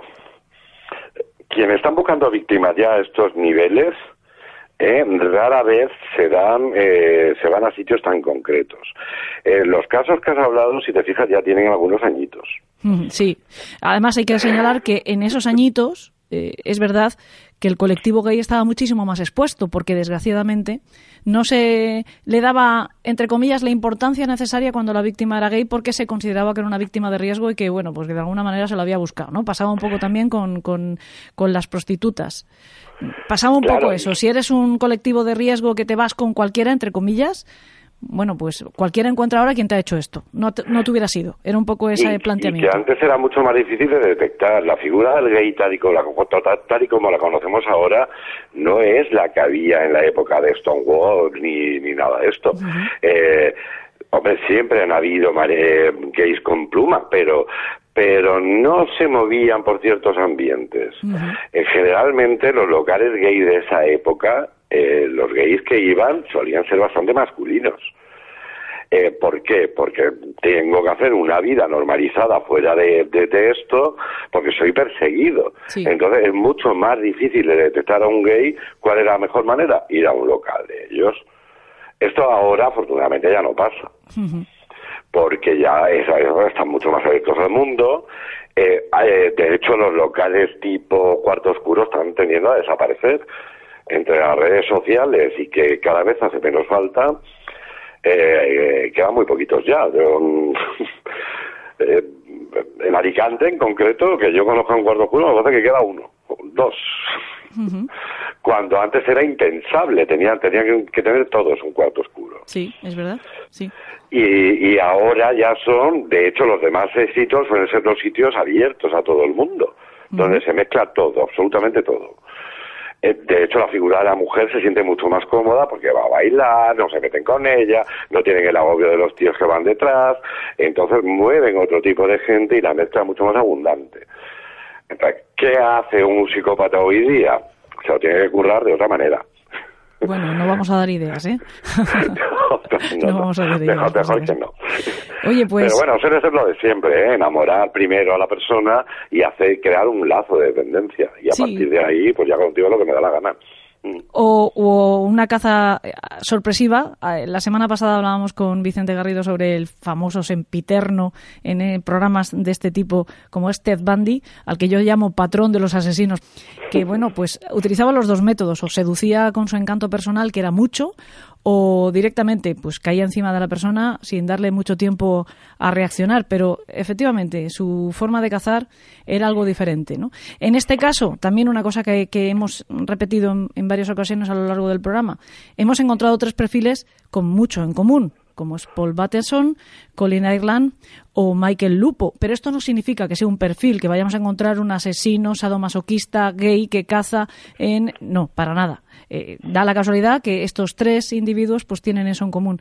Sí que hay muchos asesinos, muchos heterosexuales, homosexuales y de todo tipo, que son sádicos. De hecho, cualquier asesino sexual evidentemente tiene que llevar implícito que sea un sádico, pero no necesariamente estos tres que, bueno, ya hemos visto también que por distintas motivaciones mm, decidieron que querían convertirse en asesinos seriales menos en el caso de Paul Batterson, que no está muy claro, ¿no? Siempre se le han atribuido esos asesinatos de las bolsas de basura de Nueva York, pero bueno, pues él solo reconoció haber acabado con una persona. En fin, Carlos, que muchísimas gracias por aclararnos los términos. Al final, en resumidas cuentas, que quien tenga interés, curiosidad, que por practicar el sadomasoquismo, pues como un fetiche, que tampoco tenga vergüenza ni nada de eso, y que tampoco tenga miedo, pero que tenga también muy claro las medidas de control para evitar problemas, ¿no? Es una práctica muy interesante, muy recomendable a veces, no siempre implica dolor, ¿eh? Y yo hay cosas, ya no el sadomasoquismo, pero el, el, el, bondax, por ejemplo, yo lo receto muchísimo. eh, y la gente no sabe lo que es. El bondax simplemente es que te aten. Sí, una pérdida de control por parte de quien... Es, ofrecerte el control absoluto o tener el control absoluto de la otra persona, que no lleva ningún tipo de dolor consigo. O sea, puede ser una práctica sexual, pues lo mismo te hago cosquillas, que lo mismo te mm, hago sexo explícito, pero contigo sometido. Imagínate, para un tipo controlador que lo haces, esto es brutal, pero para la persona que lo está dominando en ese momento, que suele ser la dominada, suelen aparecer ahí verdaderas maravillas. Yo, yo es una cosa que respeto mucho. Ahora, evidentemente, nunca hasta niveles de agobio, o sea, siempre la palabra clave ha de funcionar y, generalmente la gente que lo hace, lo hace mm, al contrario de, la, de lo que la gente piensa, el sadomasoquismo es una, una práctica de mucho respeto. O sea, la palabra es sagrada. Si yo mi palabra es, yo qué sé, Margarita, porque no sé por qué le ponen palabras artísticas y nunca la palabra basta. Eh, eh, si digo la palabra mágica, la palabra de parar, se para automáticamente. Y eso se cumple en el 99,9% de las situaciones. Entonces es una práctica bastante segura y animaos porque bueno podéis descubrir cosas de vuestro propio cuerpo que no sabéis Carlos una cosa importante no sé si, si será así o no pero desde fuera parece que también debería de intervenir una confianza amplia en tu pareja debería de ser una pareja la que ya conocieras pareja habitual o en esto también cabe el sexo esporádico en esto cabe el sexo esporádico. Lo que pasa es que eh, en el mundo de la pareja es diferente. En el mundo de la pareja eh, siempre todos los problemas que, que yo atiendo de problemas de pareja El problema siempre lo, lo ocasiona la comunicación. Tú lo que no puedes hacer es cambios bruscos.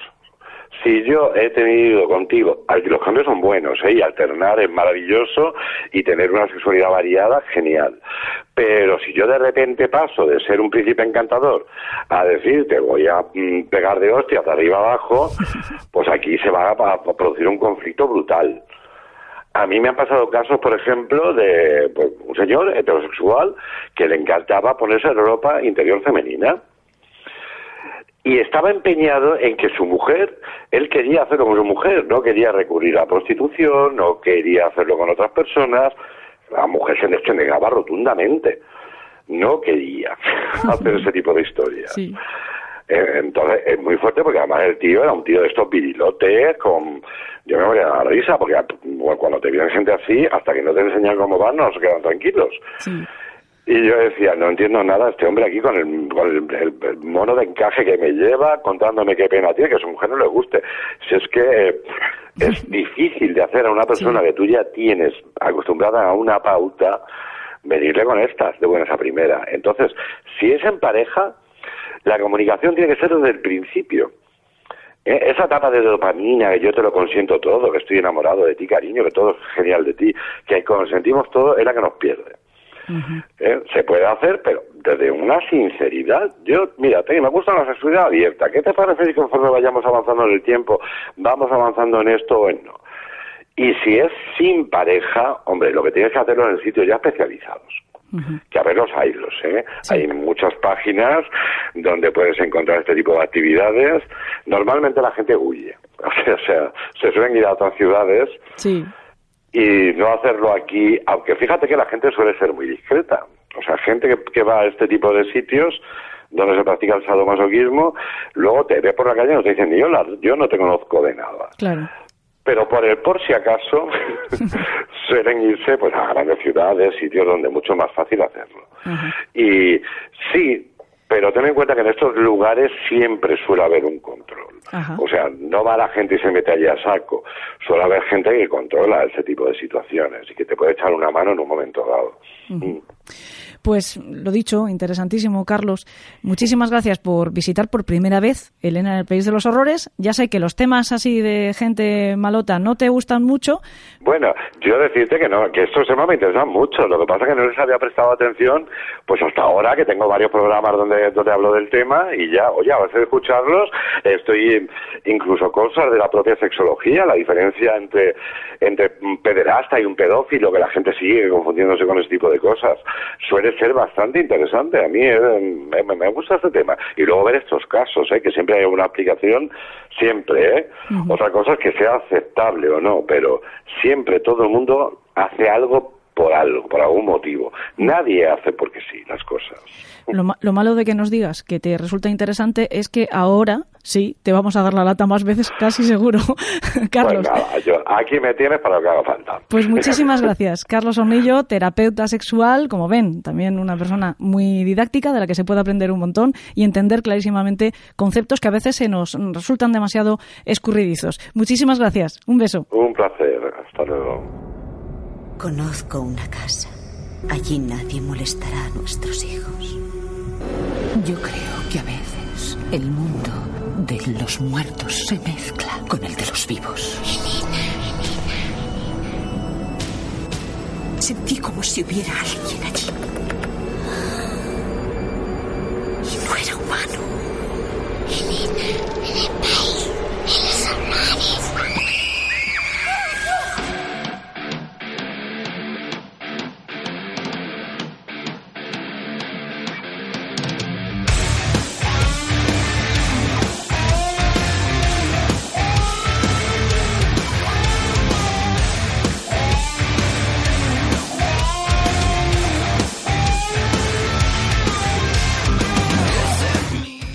mentira que siendo el prescindible desde hace un par de temporadas, resulta que la sección de Sal... la sección de Salvador La Roca... Jolín, qué frío. Que es una de las más reclamadas por todos ustedes. Mm, pero si lo vieran como lo estoy viendo yo, igual ya no hola, Salva. ¿Qué te pasa? ¿Pero qué te pasa? ¿Te asenta fatal el verano? Eh, ¡Sal de él! ¡Es Cristo quien lo ordena! ¡Sal de él! Salvador, sé que me oyes, estás ahí dentro. Pero sal de él ya, de una vez. Bueno, pues me- tú me obligas, un cubo de agua. Ah, te- tenía, tenía que ser bendita. Hombre, tú dirás, pero tú te has visto. No. Mejor. ¿Qué ha pasado? Pues tenías unos ojos mm, de un precioso color verde a juego con l- el resto de la cara y Pero- el vómito que me has escupido. Estaba viendo el debate de, de los partidos. Ah, eso lo explica todo. Que creo que, creo que has tenido una cierta posesión infernal o algo. Sí, llorando estoy y todo, ya ves. Bueno, claro, es que tú siempre has sido un hombre tan religioso que ofender No, de esa manera a Dios. Lo que pasa es que soy sensible. Soy sensible. a ver si además del prescindible vas a ser el sensible. Todo, todo bonito. Bueno, eh, espero que esto tenga una explicación más allá de lo del debate. Bueno, sí, y vamos a comentar alguna cosilla. Bueno, ya hace un par de temporadas hablamos del exorcista, ¿te acuerdas? Ah, y lo echabas de menos. No, no, todas las noches le rezo algo. Bueno, es verdad, es que como hemos estado hablando de Paul Batterson, que es uno de los actores, de uno de los extras que aparecen en El Exorcista y que además inspira una otra película, una segunda Sí, película de sí. Fredkin. Bueno, va- decirte que Bateson eh, hizo esa película, primera, ah, porque estaba tieso de pasta, y segunda, porque eh, quería vengarse de su padre porque lo hacía escuchar ópera y misa y cosas de estas, y lo obligaba. Entonces, para vengarse de él, hizo la película. Bueno, menos mal que hizo la película para vengarse y luego el resto para, no sé, en Sup- fin. Supongo que para vengarse más. Cuéntanos, cuéntanos cosas de, de... ¿De qué vamos a hablar, por cierto, al final? ¿Del exorcista, no? Porque estamos diciendo que ya hablamos de ella Sí, hace un par sí, de ya temporadas. Ya, contamos casi todo prácticamente de esa película. Y bueno, recordemos que Bateson es el tipo que le hace la geografía a Reagan Sí, en el hospital, sí. que sigue siendo una de las escenas médicas mejor recreadas de la historia del cine. El tío no tiene ni línea de- del diálogo, sino, pero, pero la verdad es que él, él, eh, ha pasado a la historia por otros motivos. Es más, si buscas información sobre este criminal en Internet, casi todo lo que te aparece es información sobre el exorcista. O sea que... Pero bueno, es que también es un caso, como ya han escuchado nuestros secuaces, muy particular, porque em, casi todo el mundo se refiere a él como un asesino en serie y no está nada para nada claro que lo fuera. Pero quizá uno de los que más ha contribuido a esa fama de asesino en serie es precisamente el El- el director, del, director. ex- del exorcista. William Friedkin. Sí. La verdad es que es una especie de, de serpiente que se muerde la cola, ¿no? Porque él le contrató para hacer esa escena del exorcista y luego hizo una película en parte basada en él. De hecho, fue a verle a la, a la cárcel y todo el tema, ¿no? Esto que ya contaremos ahora. Sí, eh, recordemos también que William Friedkin hizo en el 71 French Connection, la, la famosa película de Jim Hackman que salía Fernando Rey, y que para muchos es una de las últimas pelis dignas de cine negro, de cine policial. Y también hay quien incluye a esta de la que vamos a hablar hoy, que es del año 79, se rodó en el 79, se estrenó en el 80, que es Cruising. Ajá. Lo que pasa es que Cruising es una película muy particular. Es una película muy particular. Aquí en España se llamó, y de hecho todavía lo pueden encontrar si- a la, caza. Sí, yo la vi el otro día en la App Store, en la App Store la tenían. En el resto de plataformas no la vi, pero en la App Store sí que estaba por ahí para alquilar y eso. Bueno, eh, la película eh, Cruising, que el título original está basada en una novela. Y, y bueno, el- el- el- la peripecia de esta película es que principalmente está basada en una serie de, de asesinatos homosexuales mezclado, mezclado eh, con la experiencia de Bateson y, y la novela. Entonces se creó esta, esta cinta. Él estaba, él, Bateson estaba acusado de despedazar a homosexuales y de, de lanzarlos al río. En la película se hace, se hace alguna alusión a esto, pero realmente la película en lo demás ya se basa más en la novela, ¿no? Es en, el- en la introducción de un policía en los ambientes gays de Nueva York de los 70 y para resolver una serie de crímenes que se supone que alguien está cometiendo y se entiende que es el, propio mundo gay, ¿no? El que los está haciendo. La verdad es que el, a Bateson le delató el último de sus asesinatos, el de Addison Berryl. Que bueno, es el, único que al final... Un crítico de cine, precisamente, que se crujió de un sartenazo. Este no lo despedazó, pero... pero es que, claro, que no, no es que... Lo cierto es que tampoco pudieron conectarle realmente con el resto de asesinatos de las bolsas de basura, como, bueno, ya hemos contado antes, ¿no? Y a mí me parece, hasta cierto punto, un poquito forzado, precisamente, que se le quieran atribuir solamente diciendo que confesó a un preso en la cárcel. Tampoco se pudo demostrar que esto fuera así. Esto simplemente lo dijo el fiscal durante el juicio para ver si conseguían sí, bueno, quitarse de encima unos cuantos expedientes. Friedkin le visitó en la cárcel y al otro le contó que había aceptado, digamos, la condena porque le iban a hacer una reducción importante y tal, ¿no? Pero bueno, lo de menos para nosotros es realmente cómo, cómo acabara el tema de, de, Bateson, sino que nosotros lo que nos interesa es lo que pasó a raíz de eso. Ajá, sí. Entonces, eh, con los datos que le contó Bateson a Friedkin, y con lo que él sabía de la, de la novela de Cruising de Gerald Walker, él empezó a darle forma a una película. Lo que pasa es que al principio no acababan de, convencer a productores, etcétera, se le llegaron a ofrecer a Steven Spielberg, pero yo, no sé, eh, después de hacer ET, hacer una de gays haciendo Facebooking por ahí, todo el rollo sí, porque además no, lo acabo de ver, ¿no? Precisamente se centra en el mundo leather gay, no solamente en el mundo más abierto, sino concretamente en el sadomasoquismo, ¿no? Son todos los, los mm, personajes que van apareciendo, la caza... Ahora, te iré contando, ¿no? Porque cuando ya se decidió que... lo cual es un poquito más sórdido, quiero decir. No, lo era, la película lo es. La película lo es. Eh, cuando ya se decide, porque hubo un segundo round donde vuelven a convencer a Friedkin, o sea, ya sabes lo que pasa con los proyectos en Hollywood, ¿no? Que van y vienen, dan vueltas, pasan de aquí, de allá, productores, etcétera. Entonces, al final volvió a Friedkin.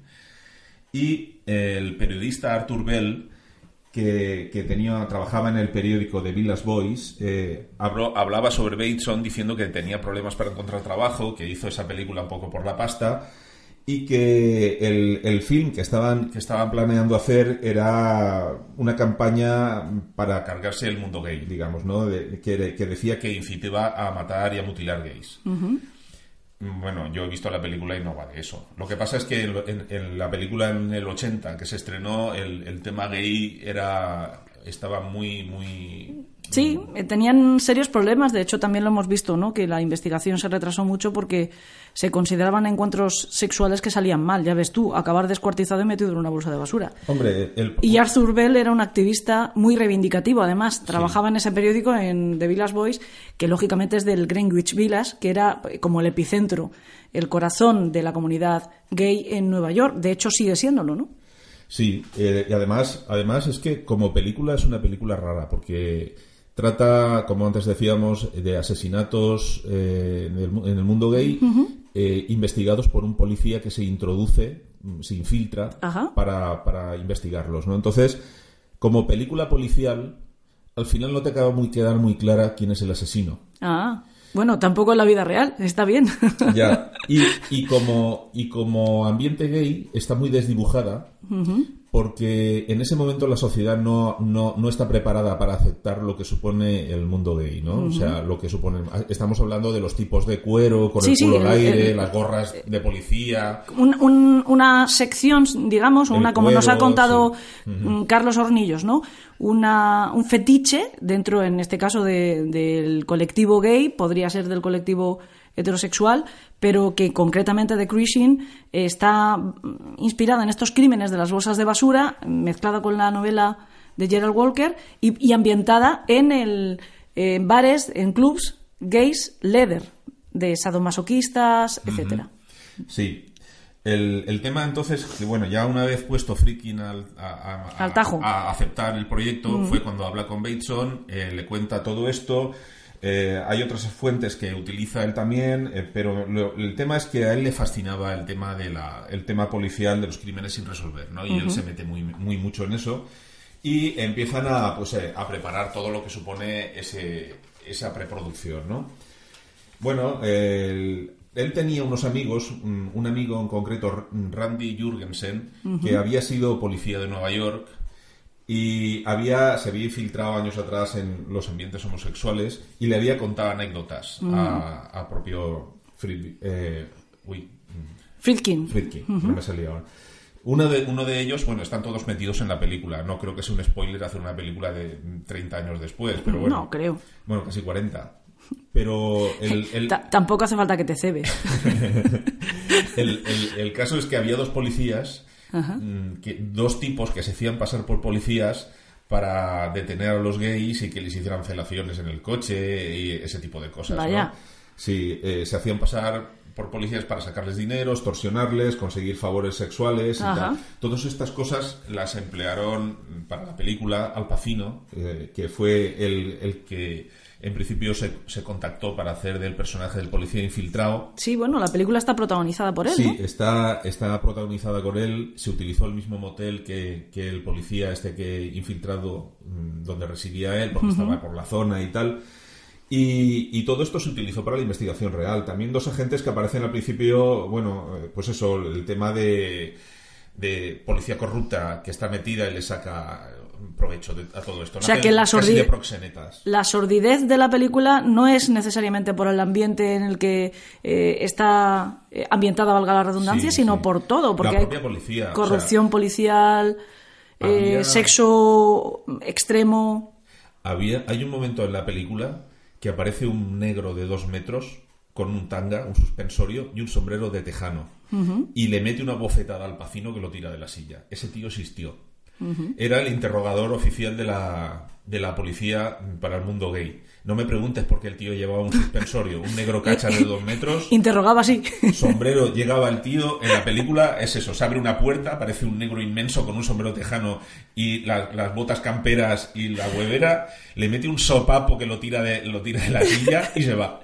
Ah. Y él, él solo hace eso, es como, como en Resident Evil cuando aparece Nemesis, ¿vale? Eh, pero es un poco el, el personaje este que también está en Times Square, que ahora ya Bueno, pero ese es una franquicia. ese- ese canta no canta, solo se hace fotos. Lo que pasa es que sujeta una guitarra. Bueno, y ahora ya es una franquicia, ya es- es van muy- cambiando. Es muy pintoresco todo lo que pasa en la película, ¿no? Eh, además, hay, hay unas escenas también en donde a los tipos eh, a- a- a- hay una especie de redada, detienen a Pacino como integrante de, de la redada y tal, y al que está con él. Y los interrogan juntos. Eh, es una cosa muy rara, los interrogan juntos y el uno dice no, pero si no, y el otro sí, sí, pero no, pero no, ah, vale, pues no, No ¿sabes? O sea, que un interrogatorio como muy raro. Y además tienen unas pruebas como muy extrañas. Hay una que es la de los huevos flotantes, que yo mm, he Eso sido- es como lo de la Inquisición. sigo pensando, sigo pensando en qué se basa eh, esa prueba, eh, qué, qué cantidad de nivel científico tiene para poderla aceptar. ¿Pero qué es lo que trata de Pues, demostrar la prueba? Se supone que el, el- el asesino eh, se ha encontrado semen de él en, en una de las víctimas y no tiene esperma, tiene solamente líquido seminal. Entonces, ellos eh, suponen que si le ponen los huevos en agua, eh, si flotan... Ah, es- cuando es hablamos que- de huevos estamos hablando de Sí, de testículos. Eh, ya, vale. Entonces, a mí me hizo mucha gracia. Dice, hagámosle la prueba de los huevos flotantes. Yo me quedé un poco... ¿eh? Casi me vuelve a entrar otra vez el síndrome del, del poseído.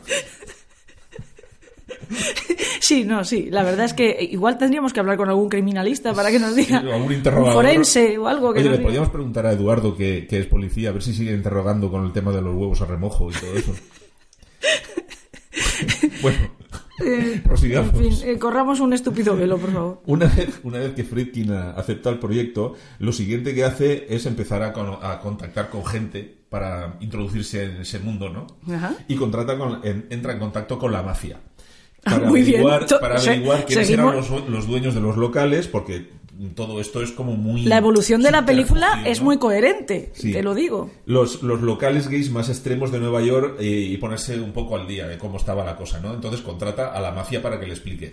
Ten en cuenta que todo este mundo está a, a un rascar de la uña, ¿no? Para una persona normal, tú convives con ello, pasas por la puerta a lo mejor todos los días y si, y si llegaras a llamar a esa puerta, lo que hay a partir de ahí es otro mundo completamente mm, consistente Ajeno, sí. con el tuyo, pero absolutamente ajeno, ¿no?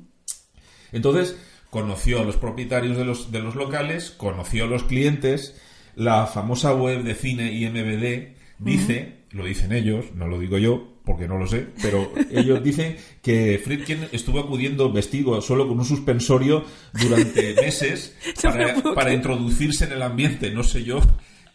A ver, algo le iría, porque si no, no sé yo hasta qué punto te plantas un suspensorio. Digo yo que te una gabardina también para el trozo que hay desde tu casa al, al garito. Hombre, la verdad es que es un poco aplicar em, de forma extrema el método Sí, de es el método, Stanislavski. el método, el método. Para el director también. ¿no? También. Luego, luego lo, lo que pasa es que luego la, la parte más loca de todas es que aquí no hay extras. O sea, hay extras. Pero, Pero que son todos reales, no son actores. No son actores. Eso se ve que a Friedkin le gusta, porque eh, cuando hace una escena de un procedimiento médico, quiere que sean médicos, enfermeros, técnicos. Cuando hace un- una película de sadomasoquismo espero que gay, pues... Linda Blair no la poseyeran de verdad. Bueno, también. no lo sé. Pero Bueno. si te llega a ver a ti hace un rato, igual hace la cuarta parte. Me sale faena, sí. Bueno, el, el tema es que, el, que a ellos les pagaron, a todos los extras les pagaron. Y Pacino, cuando le ofrecieron el proyecto, estaba entusiasmado porque él nunca vio la amenaza en esa película, ¿no? La- lo- por las cosas que luego Sí, que no, te- no tenía miedo de No- que después no- le pensó señalaran. en que luego eso pudiera traerle problemas y tal. Y estaba entusiasmado con el guion, le parecía chulo, le gustaba y estaba loco por ir a grabar hasta que llegó el primer día. y dijeron corten. Y allí empezaron a salir tipos mm, peludos, musculosos. Mucho más grandes que él. Tocándose cosas raras con cuero y metiendo por sitios donde normalmente no da la luz, ¿sabes? Cosas. En cuanto dijeron corten salió escopetado. Y aquellos siguieron. Y si- Bueno, y claro, no- siguieron, no eran siguieron, extras. Y siguieron. Entonces, él, él dice, bueno, dice que en una entrevista al Venice Magazine decía que los siguientes 10 años palmaron el 90% de los que había en el garito. Ah, bueno, eran, eran los terribles años de... Sí, que fue básicamente lo que le echó el freno a todo ese movimiento gay tan, tan exacerbado en, ese- en esos años, ¿no? Básicamente fue el SIDA el que se los cargó. Pero el tema es que hay de hecho hay una escena en donde se vislumbra un fistfucking en la versión final. El- es una introducción del brazo Sí. y eso. hay, hay 40 minutos de película Pero además tú me dijiste que las escenas de sexo que aparecen Sí. en la película, aunque estén un poco veladas, el sexo es real. Sí, sí, sí. No es que estén fingiendo- Lo que allí ves, lo que allí ves es, Está es pasando. Es, real entre O ellos. sea, el- o sea, quiero era- decir que el fish fucking Era auténtico, sí, Sí. el brazo desaparecía, sí. No, solo, no estaba pintado de verde con una, contra una pantalla ni cosas No es chroma así, key, no, no no. era croma, ¿no? Entonces, el, el caso es que, bueno, eh, este rodó y rodó y rodó y luego le salía una peli de 40 minutos de más de larga. Pudo, con- pudo hacer escenas- cruising y luego una y porno... podía hacer una porno auténtica, completa, de principio a fin. Y cuando la, la- la proyectó por primera vez, allí se les pusieron los pelos de punta a todos. Y le hicieron quitar 40 minutos de sexo explícito, Wow. que le hicieron quemar para que no hubiera luego la posibilidad de versión del director con los 40 minutos que faltaban de tíos dándose por todas partes, ¿no? O sea. Era, la verdad es que, sí, bueno, cuando Pacino decían que estaba impaciente por empezar, luego es lo que estaban impaciente por, Por termi- terminar. Por terminar. Sí, la verdad es que luego esas, esos 40 minutos han dado de sí, porque se han hecho cosas que ahora, ahora os contaré. O sea, que no los quemó. Sí los quemó, Ah. pero lo- ahora luego de- desarrollaré eso un poco. Pero tenía más. una copia escondida. No, no. Luego, luego lo que pasó, lo que el, el gran problema de la película en ese momento fue que se toparon con la censura. Ajá. Con la censura y con, el, y con la propia censura del mundo gay. Mm. Como antes hablábamos, los activistas a favor del mundo gay, pues eh, empezaron a... No les gustaba la imagen que se que proyectaba. era- mejor. decían que la película era una promoción homófoba, que servía para que los gays sufrieran más, más agresiones, que los, los, proye- los proyectaban, la proyección de la imagen de ellos era estereotipada, Sí. eh, y que no les gustaba que se vieran sus aficiones, como Mm. si no te las imaginaras, pero, pero, No, no- pero- era una intromisión en su mundo. Lo cierto es que si tú vas a un local que teóricamente tiene que ser discreto Claro, y, esto y- era ponerle pero bueno es como encima. claro pero como tantas otras películas que muestran Mundos sórdidos. mundos sórdidos o mundos secretos no Eh, no deja de ser entre comillas ficción lo que pasa es que Friedkin pues ya vemos cómo aplicaba Ya, la ficción ya, ya. Mm. Hombre, eh, en las escenas que ves da miedo. O sea, da- yo allí no entro ni atado, ni ser gay, ni si no siendo gay. O sea, No, es que tiene entras. que gustarte algo muy concreto, no es... Es que el garito en sí, la iluminación. Claro, lo- todo tiene que... Todo ese ambiente la pretendía eso. del olor que debe hacer allí dentro también tira un poco de espaldas, pero bueno. Bueno, el caso es que eh, durante el intento de rodaje hubo agresiones a los técnicos, piquetes que se les pasaban el día gritando para que no pudieran rodar sonido. Eh, les lanzaron botellas, piedras, desde los tejados con espejitos les hacían la ratita Para que- como si fueran gatos a nosotros, ¿no? Para que el, el- no pudieran Para estropear las- Claro, para las tomas. estropear las, las tomas. En fin, era. Luego los, los amigos gays de los productores les dejaron de hablar. eh, o sea, todo un, un, un- apuñeteo por todas partes, ¿no? Más aparte la, Más la campaña en periódicos y tal, ¿no? Que la película, el argumento que ellos esgrimían era que no era una película sobre cómo vivimos, sino por qué nos tienen que matar, ¿no? Si- Sino cómo. Ah, o sea nos- que nos- para ellos- Cómo somos ganado, ¿no? Para Ah. que ellos nos maten. Ajá. De hecho, le llegaron a pedir al, de- al alcalde demócrata Eknok que revocara los permisos de, ro- de rodaje. eh, siempre, siempre había. O sea, problemas. intentaron durante el Sí, propio sí, sí, rodaje que no llegara todo. a hacerse la película. Sí, eh, luego ellos. De todas las maneras posibles. Ajá. Eh, la verdad es que se, les dieron morcilla por todas partes, pero al final se pudo llevar a, cama- a- a cabo, ¿no? El- luego, el, el tema es que estaban. El, el propio Friedkin dijo en un documental posterior que sale en el making of de la, del DVD, decía que los movimientos gays estaban siendo teledirigidos por políticos represores. Que, que, bueno, que no solamente era el mundo gay, sino que también hubo gente que lo que no quería era que hubiera derecho a la libertad. Ajá. Y, y bueno, aquí... O sea, de estas veces que mm, retuercen la realidad hasta que los dos extremos se tocan y vale el mismo argumento para dos sentidos completamente opuestos. Sí, sí, la verdad es que todos esos problemas que tuvieron. Luego estaba el tema de Al Pacino, que era un actor consagrado, él había sido ya el padrino, el tipo venía de, de una larga lista de éxitos, a- aunque había estado rodando, o sea, rodando, no representando en Broadway, Ricardo III y había tenido eh, críticas feroces. Y él pensaba que con esta película iba a remontar un tanto, ¿no? Por, por tocar temas limítrofes, ¿no? Sí, porque Eh, él siempre ha sido muy valiente. Sí, él ha sido valiente en eso. Y, y él estaba. Y de repente se encontró con que lo estaban poniendo a parir sin haber rodado ni una, ni una de las escenas todavía. Eh, eh, y él estaba flipando, ¿no? De que le machacaran vivo sin llegar a haber dicho ni una sola palabra. Él decía que el mundo sadomasoquista es a los gays como la mafia a los italoamericanos. Como diciendo que, que- que las cosas. eh, Que a ver los hilos, pero no Claro. todos son, claro. Bueno, el- el- el- se ve que no lo acabó de pasar muy bien, ¿no? Luego eh, dicen que realmente la única faceta que, que Friedkin no respetó del mundo gay fue la música. Que la música que se ponía en, en esos gay, en esos ambientes gays no era la que aparece en la película, ¿no?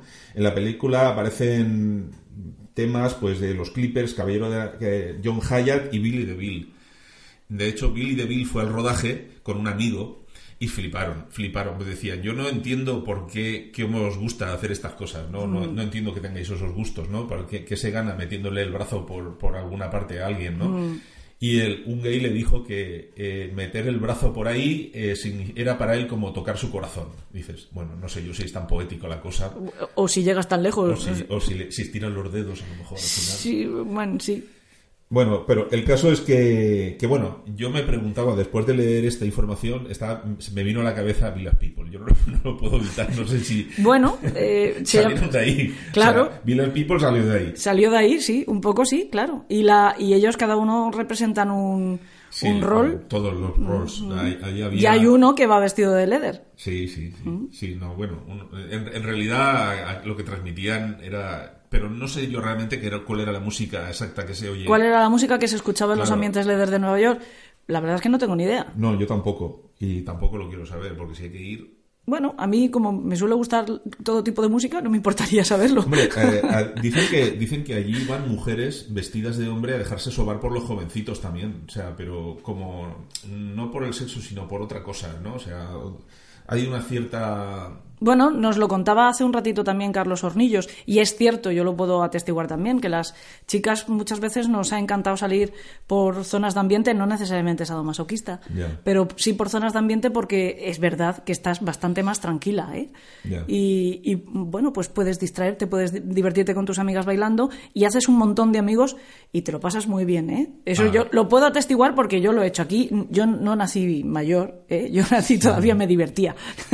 Por cierto, a los amantes de la escóbula de la brújula, les, le- hay un huevo de Pascua en esta película y es que hacia el final sale la música de la entrada de la cabecera. la. No sé yo si es que a lo mejor alguno de nuestros amigos iba por ese. Lo, bueno, igual, igual vio la peli. Igual vio la peli. Pues nada, eso, que yo cuando dije, "Cu- puñeta, la escóbula de la brújula, también escuchan la escóbula. Me hizo, me hizo gracia, pero no era, no lo era, ¿no? Bueno, el caso es que al final todo este desbarajuste lo que trajo es que la, la taquilla fue muy discreta y las críticas horribles, ¿no? Ni como, no, como- no acab- acababa de funcionar ni como muestra de lo que es el mundo gay, ni como Peli ni como policíaca. peli policíaca, ¿no? Mm. Porque al final sí que es ambiguo. Yo la vi el otro día y dices, bueno, ahí hay una cosa que no acaba de... ¿Sabes? Y acabó pasando lo que pasa siempre con este tipo de películas, que cuando una peli la ha hecho un director de prestigio y no la ha visto ni el gato, acabamos llamándola peli de culto. Sí. Bueno, es que tuvo, tuvo un resurgir años después. Ajá. Ahora, ahora- ahora iremos a eso, ¿no?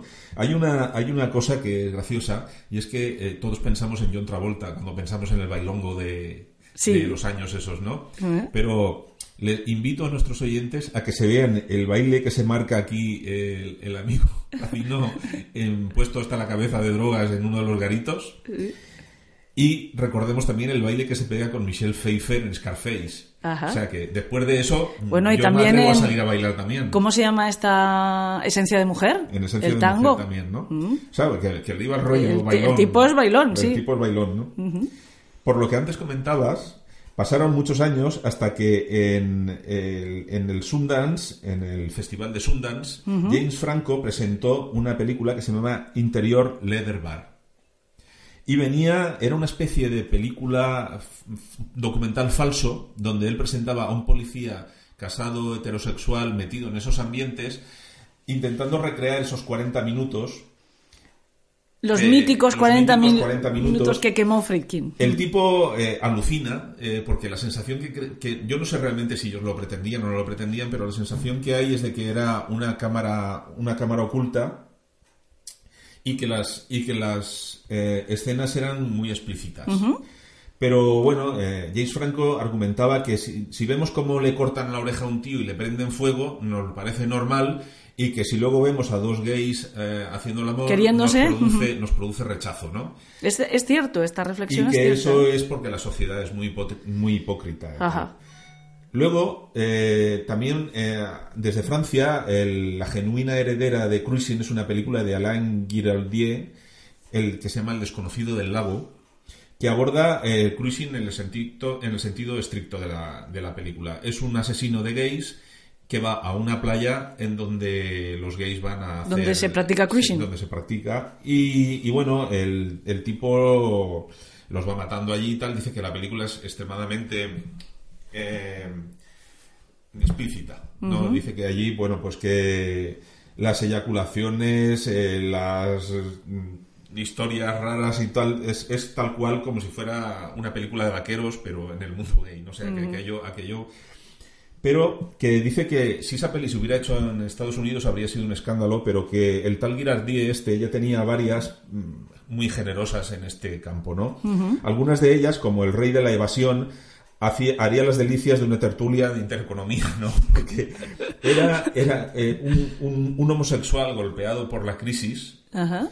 eh, cambia de orientación sexual y se fuga con una niña de 16 años, y también es muy explícita. Pues no sé, vaya un cambio más Sí. horrible, ¿no? Y luego otra de sobre el idilio a tres bandas de tres obreros del metal cuando les cierran la fundición. O sea que el tipo ya le Es gustan como- como- los viajes. Es un. En la era industrial, el Black Bomb- Mountain está. Brokeback Mountain, sí. Pues sí, pero con tipos del Pero en tres. Sí. Eh. En fin, que, que bueno, yo entiendo que esos son, pues eso, visiones y tal, intentando mm, recrear esos 40 minutos, ¿no? Pero bueno, lo- eh, evidentemente lo que pasaba en esos 40 minutos todo el mundo se lo puede imaginar. No hay más que descargarse cualquier peli gay. Eso te iba- Bueno, claro, es que no, no acabo de entender, de nuevo, como hemos dicho antes, las pelis cuando las ha hecho un director de cierto prestigio y no las ve nadie, se convierten en películas de culto. Y cuando es sexo explícito, mm, porque no lo llaman porno. Sí, ¿No? sí, Digo yo, si pero- es pornografía, esto es un o no poco- es pornografía. Es, es como el, el mito que se, que se gira en todo a aquello que ya no se puede recuperar, ¿no? O sea, No, eso- me refiero a estas, estas intentos de Sí, recreación, sí. que tampoco veo yo el- la la, peli- relación de tres metalúrgicos o de... La, la, la peli en sí, bueno, eso lo decía por la primera de las Ah, la tres de Cruising, películas, sí. Ujú. Que el, el tema es que la película, cuando la ves, no necesita más tampoco. Es decir, la película es lenta. Es lenta. eh, eh, No corresponde ya al cine de acción de hoy en día, ¿no? Cuando la ves, dices, bueno, a ver si pasa algo, a ver si pasa algo, a ver si pasa. Al final pasa. Pero, pero quiero decirte, si le metes 40 minutos más, lo que vas a hacer es que la gente se vaya. Porque es un tostón, ¿sabes? Eh, como curiosidad, en su momento ya te digo que palmó totalmente. Pero ahora, pasados los años, una segunda revisión, la peli no está mal. Lo que pasa es que no te acaba de quedar muy claro ahí qué pasa al final, ¿no? Bueno, Incluso es que- con él. Es que tampoco se sabe qué pasó, como he dicho yo antes, ¿no? No se sabe exactamente qué pasó. Solo se le quiso cargar el, el, el muerto, no, los muertos, desgraciadamente, a, a este individuo y, y los que dicen que él confesó siempre son otros. Él parece que no. Hombre, es que tampoco, tampoco tengo muchos datos sobre lo que él hizo. Eso es más. el- la parte de esa la he dejado un poco para ti. Ya sabes lo que tienes que hacer, ¿no? Escucha el problema. Exacto. Bueno, Salva, que, que no sé, que Dios te tenga en su gloria o algo. Hoy empezamos. Bueno, que ahí te quedas. Que me marcho. Ah, vale, que sí. Que yo- es arameo, ¿eh? De verdad, ¿eh? O sea, al revés, además. Lo digo por ¿Es si arameo de al revés? Sí, me he tirado como un ratito buscando frases en arameo al revés. Lo digo porque si hay alguno que me lo quiera traducir, que se ría un rato. Eh, vale, bueno, ala. A descansar, ¿eh? Lo has hecho muy bien. Muy bien. Ala, adiós, Regan. Chao. Uh. Únete a la banda del País de los Horrores también en las redes sociales. Síguenos la pista en Facebook, Twitter, YouTube e Instagram.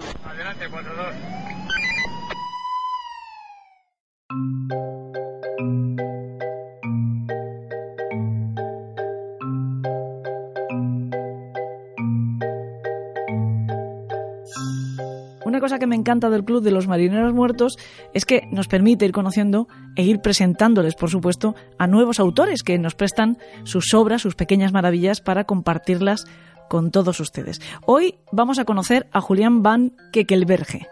Después de haber estado hablando de erotismo límite, cuando hemos estado hablando de sadomasoquismo, y después de haber estado hablando del demonio y de sus posesiones, con Salva la Roca, su cuento va a completar el círculo a las mil maravillas. Préstenle atención porque es muy breve, pero es una verdadera delicia y además está lleno de claves.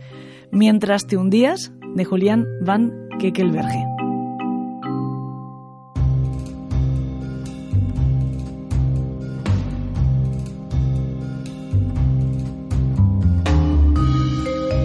Amaste como un sediento en el desierto. Bebiste el elixir, un oasis en sus piernas de sirena. Sus pezones te rozaron e imantaron, transmitiéndote su femenina plenitud. Llevaba una flor en el cabello. Era tan atractiva. Ese tipo de mujer de la cual los hombres se enamoran y dan lo mejor de sí.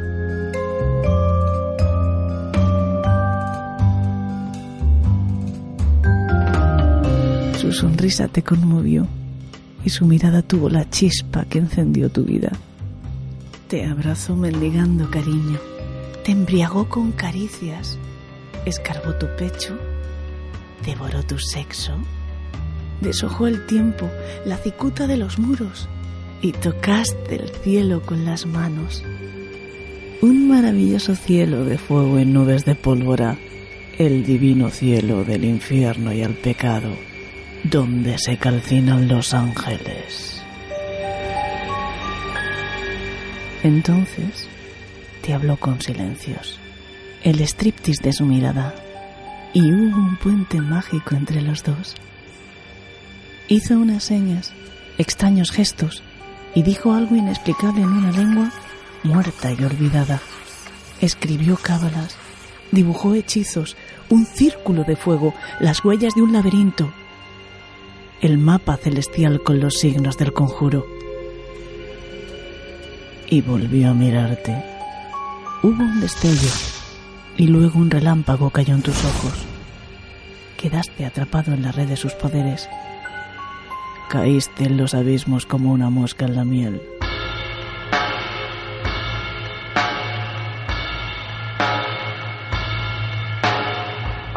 Enloquecido, quisiste arrancarte ese ardor de los párpados, pero ya era tarde.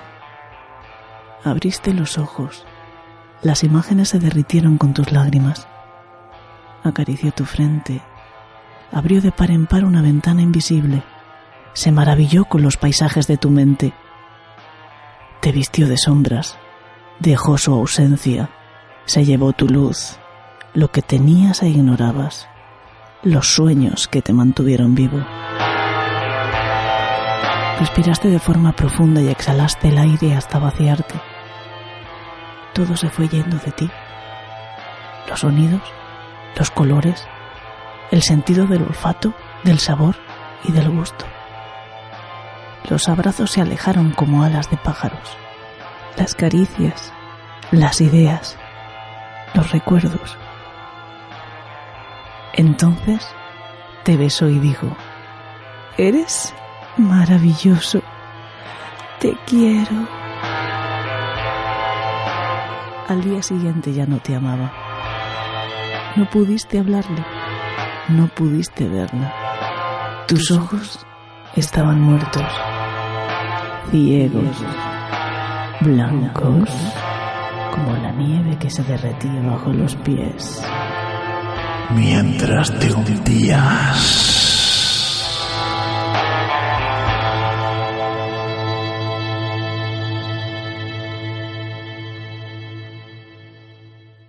Bueno, señores, vámonos ya antes de que se nos cuele algún demonio.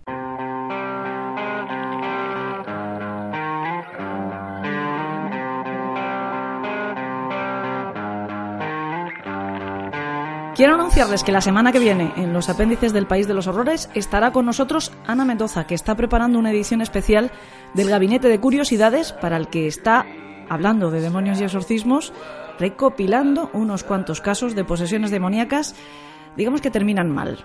Aunque sería más justo decir que hablará de exorcismos que terminaron en muerte.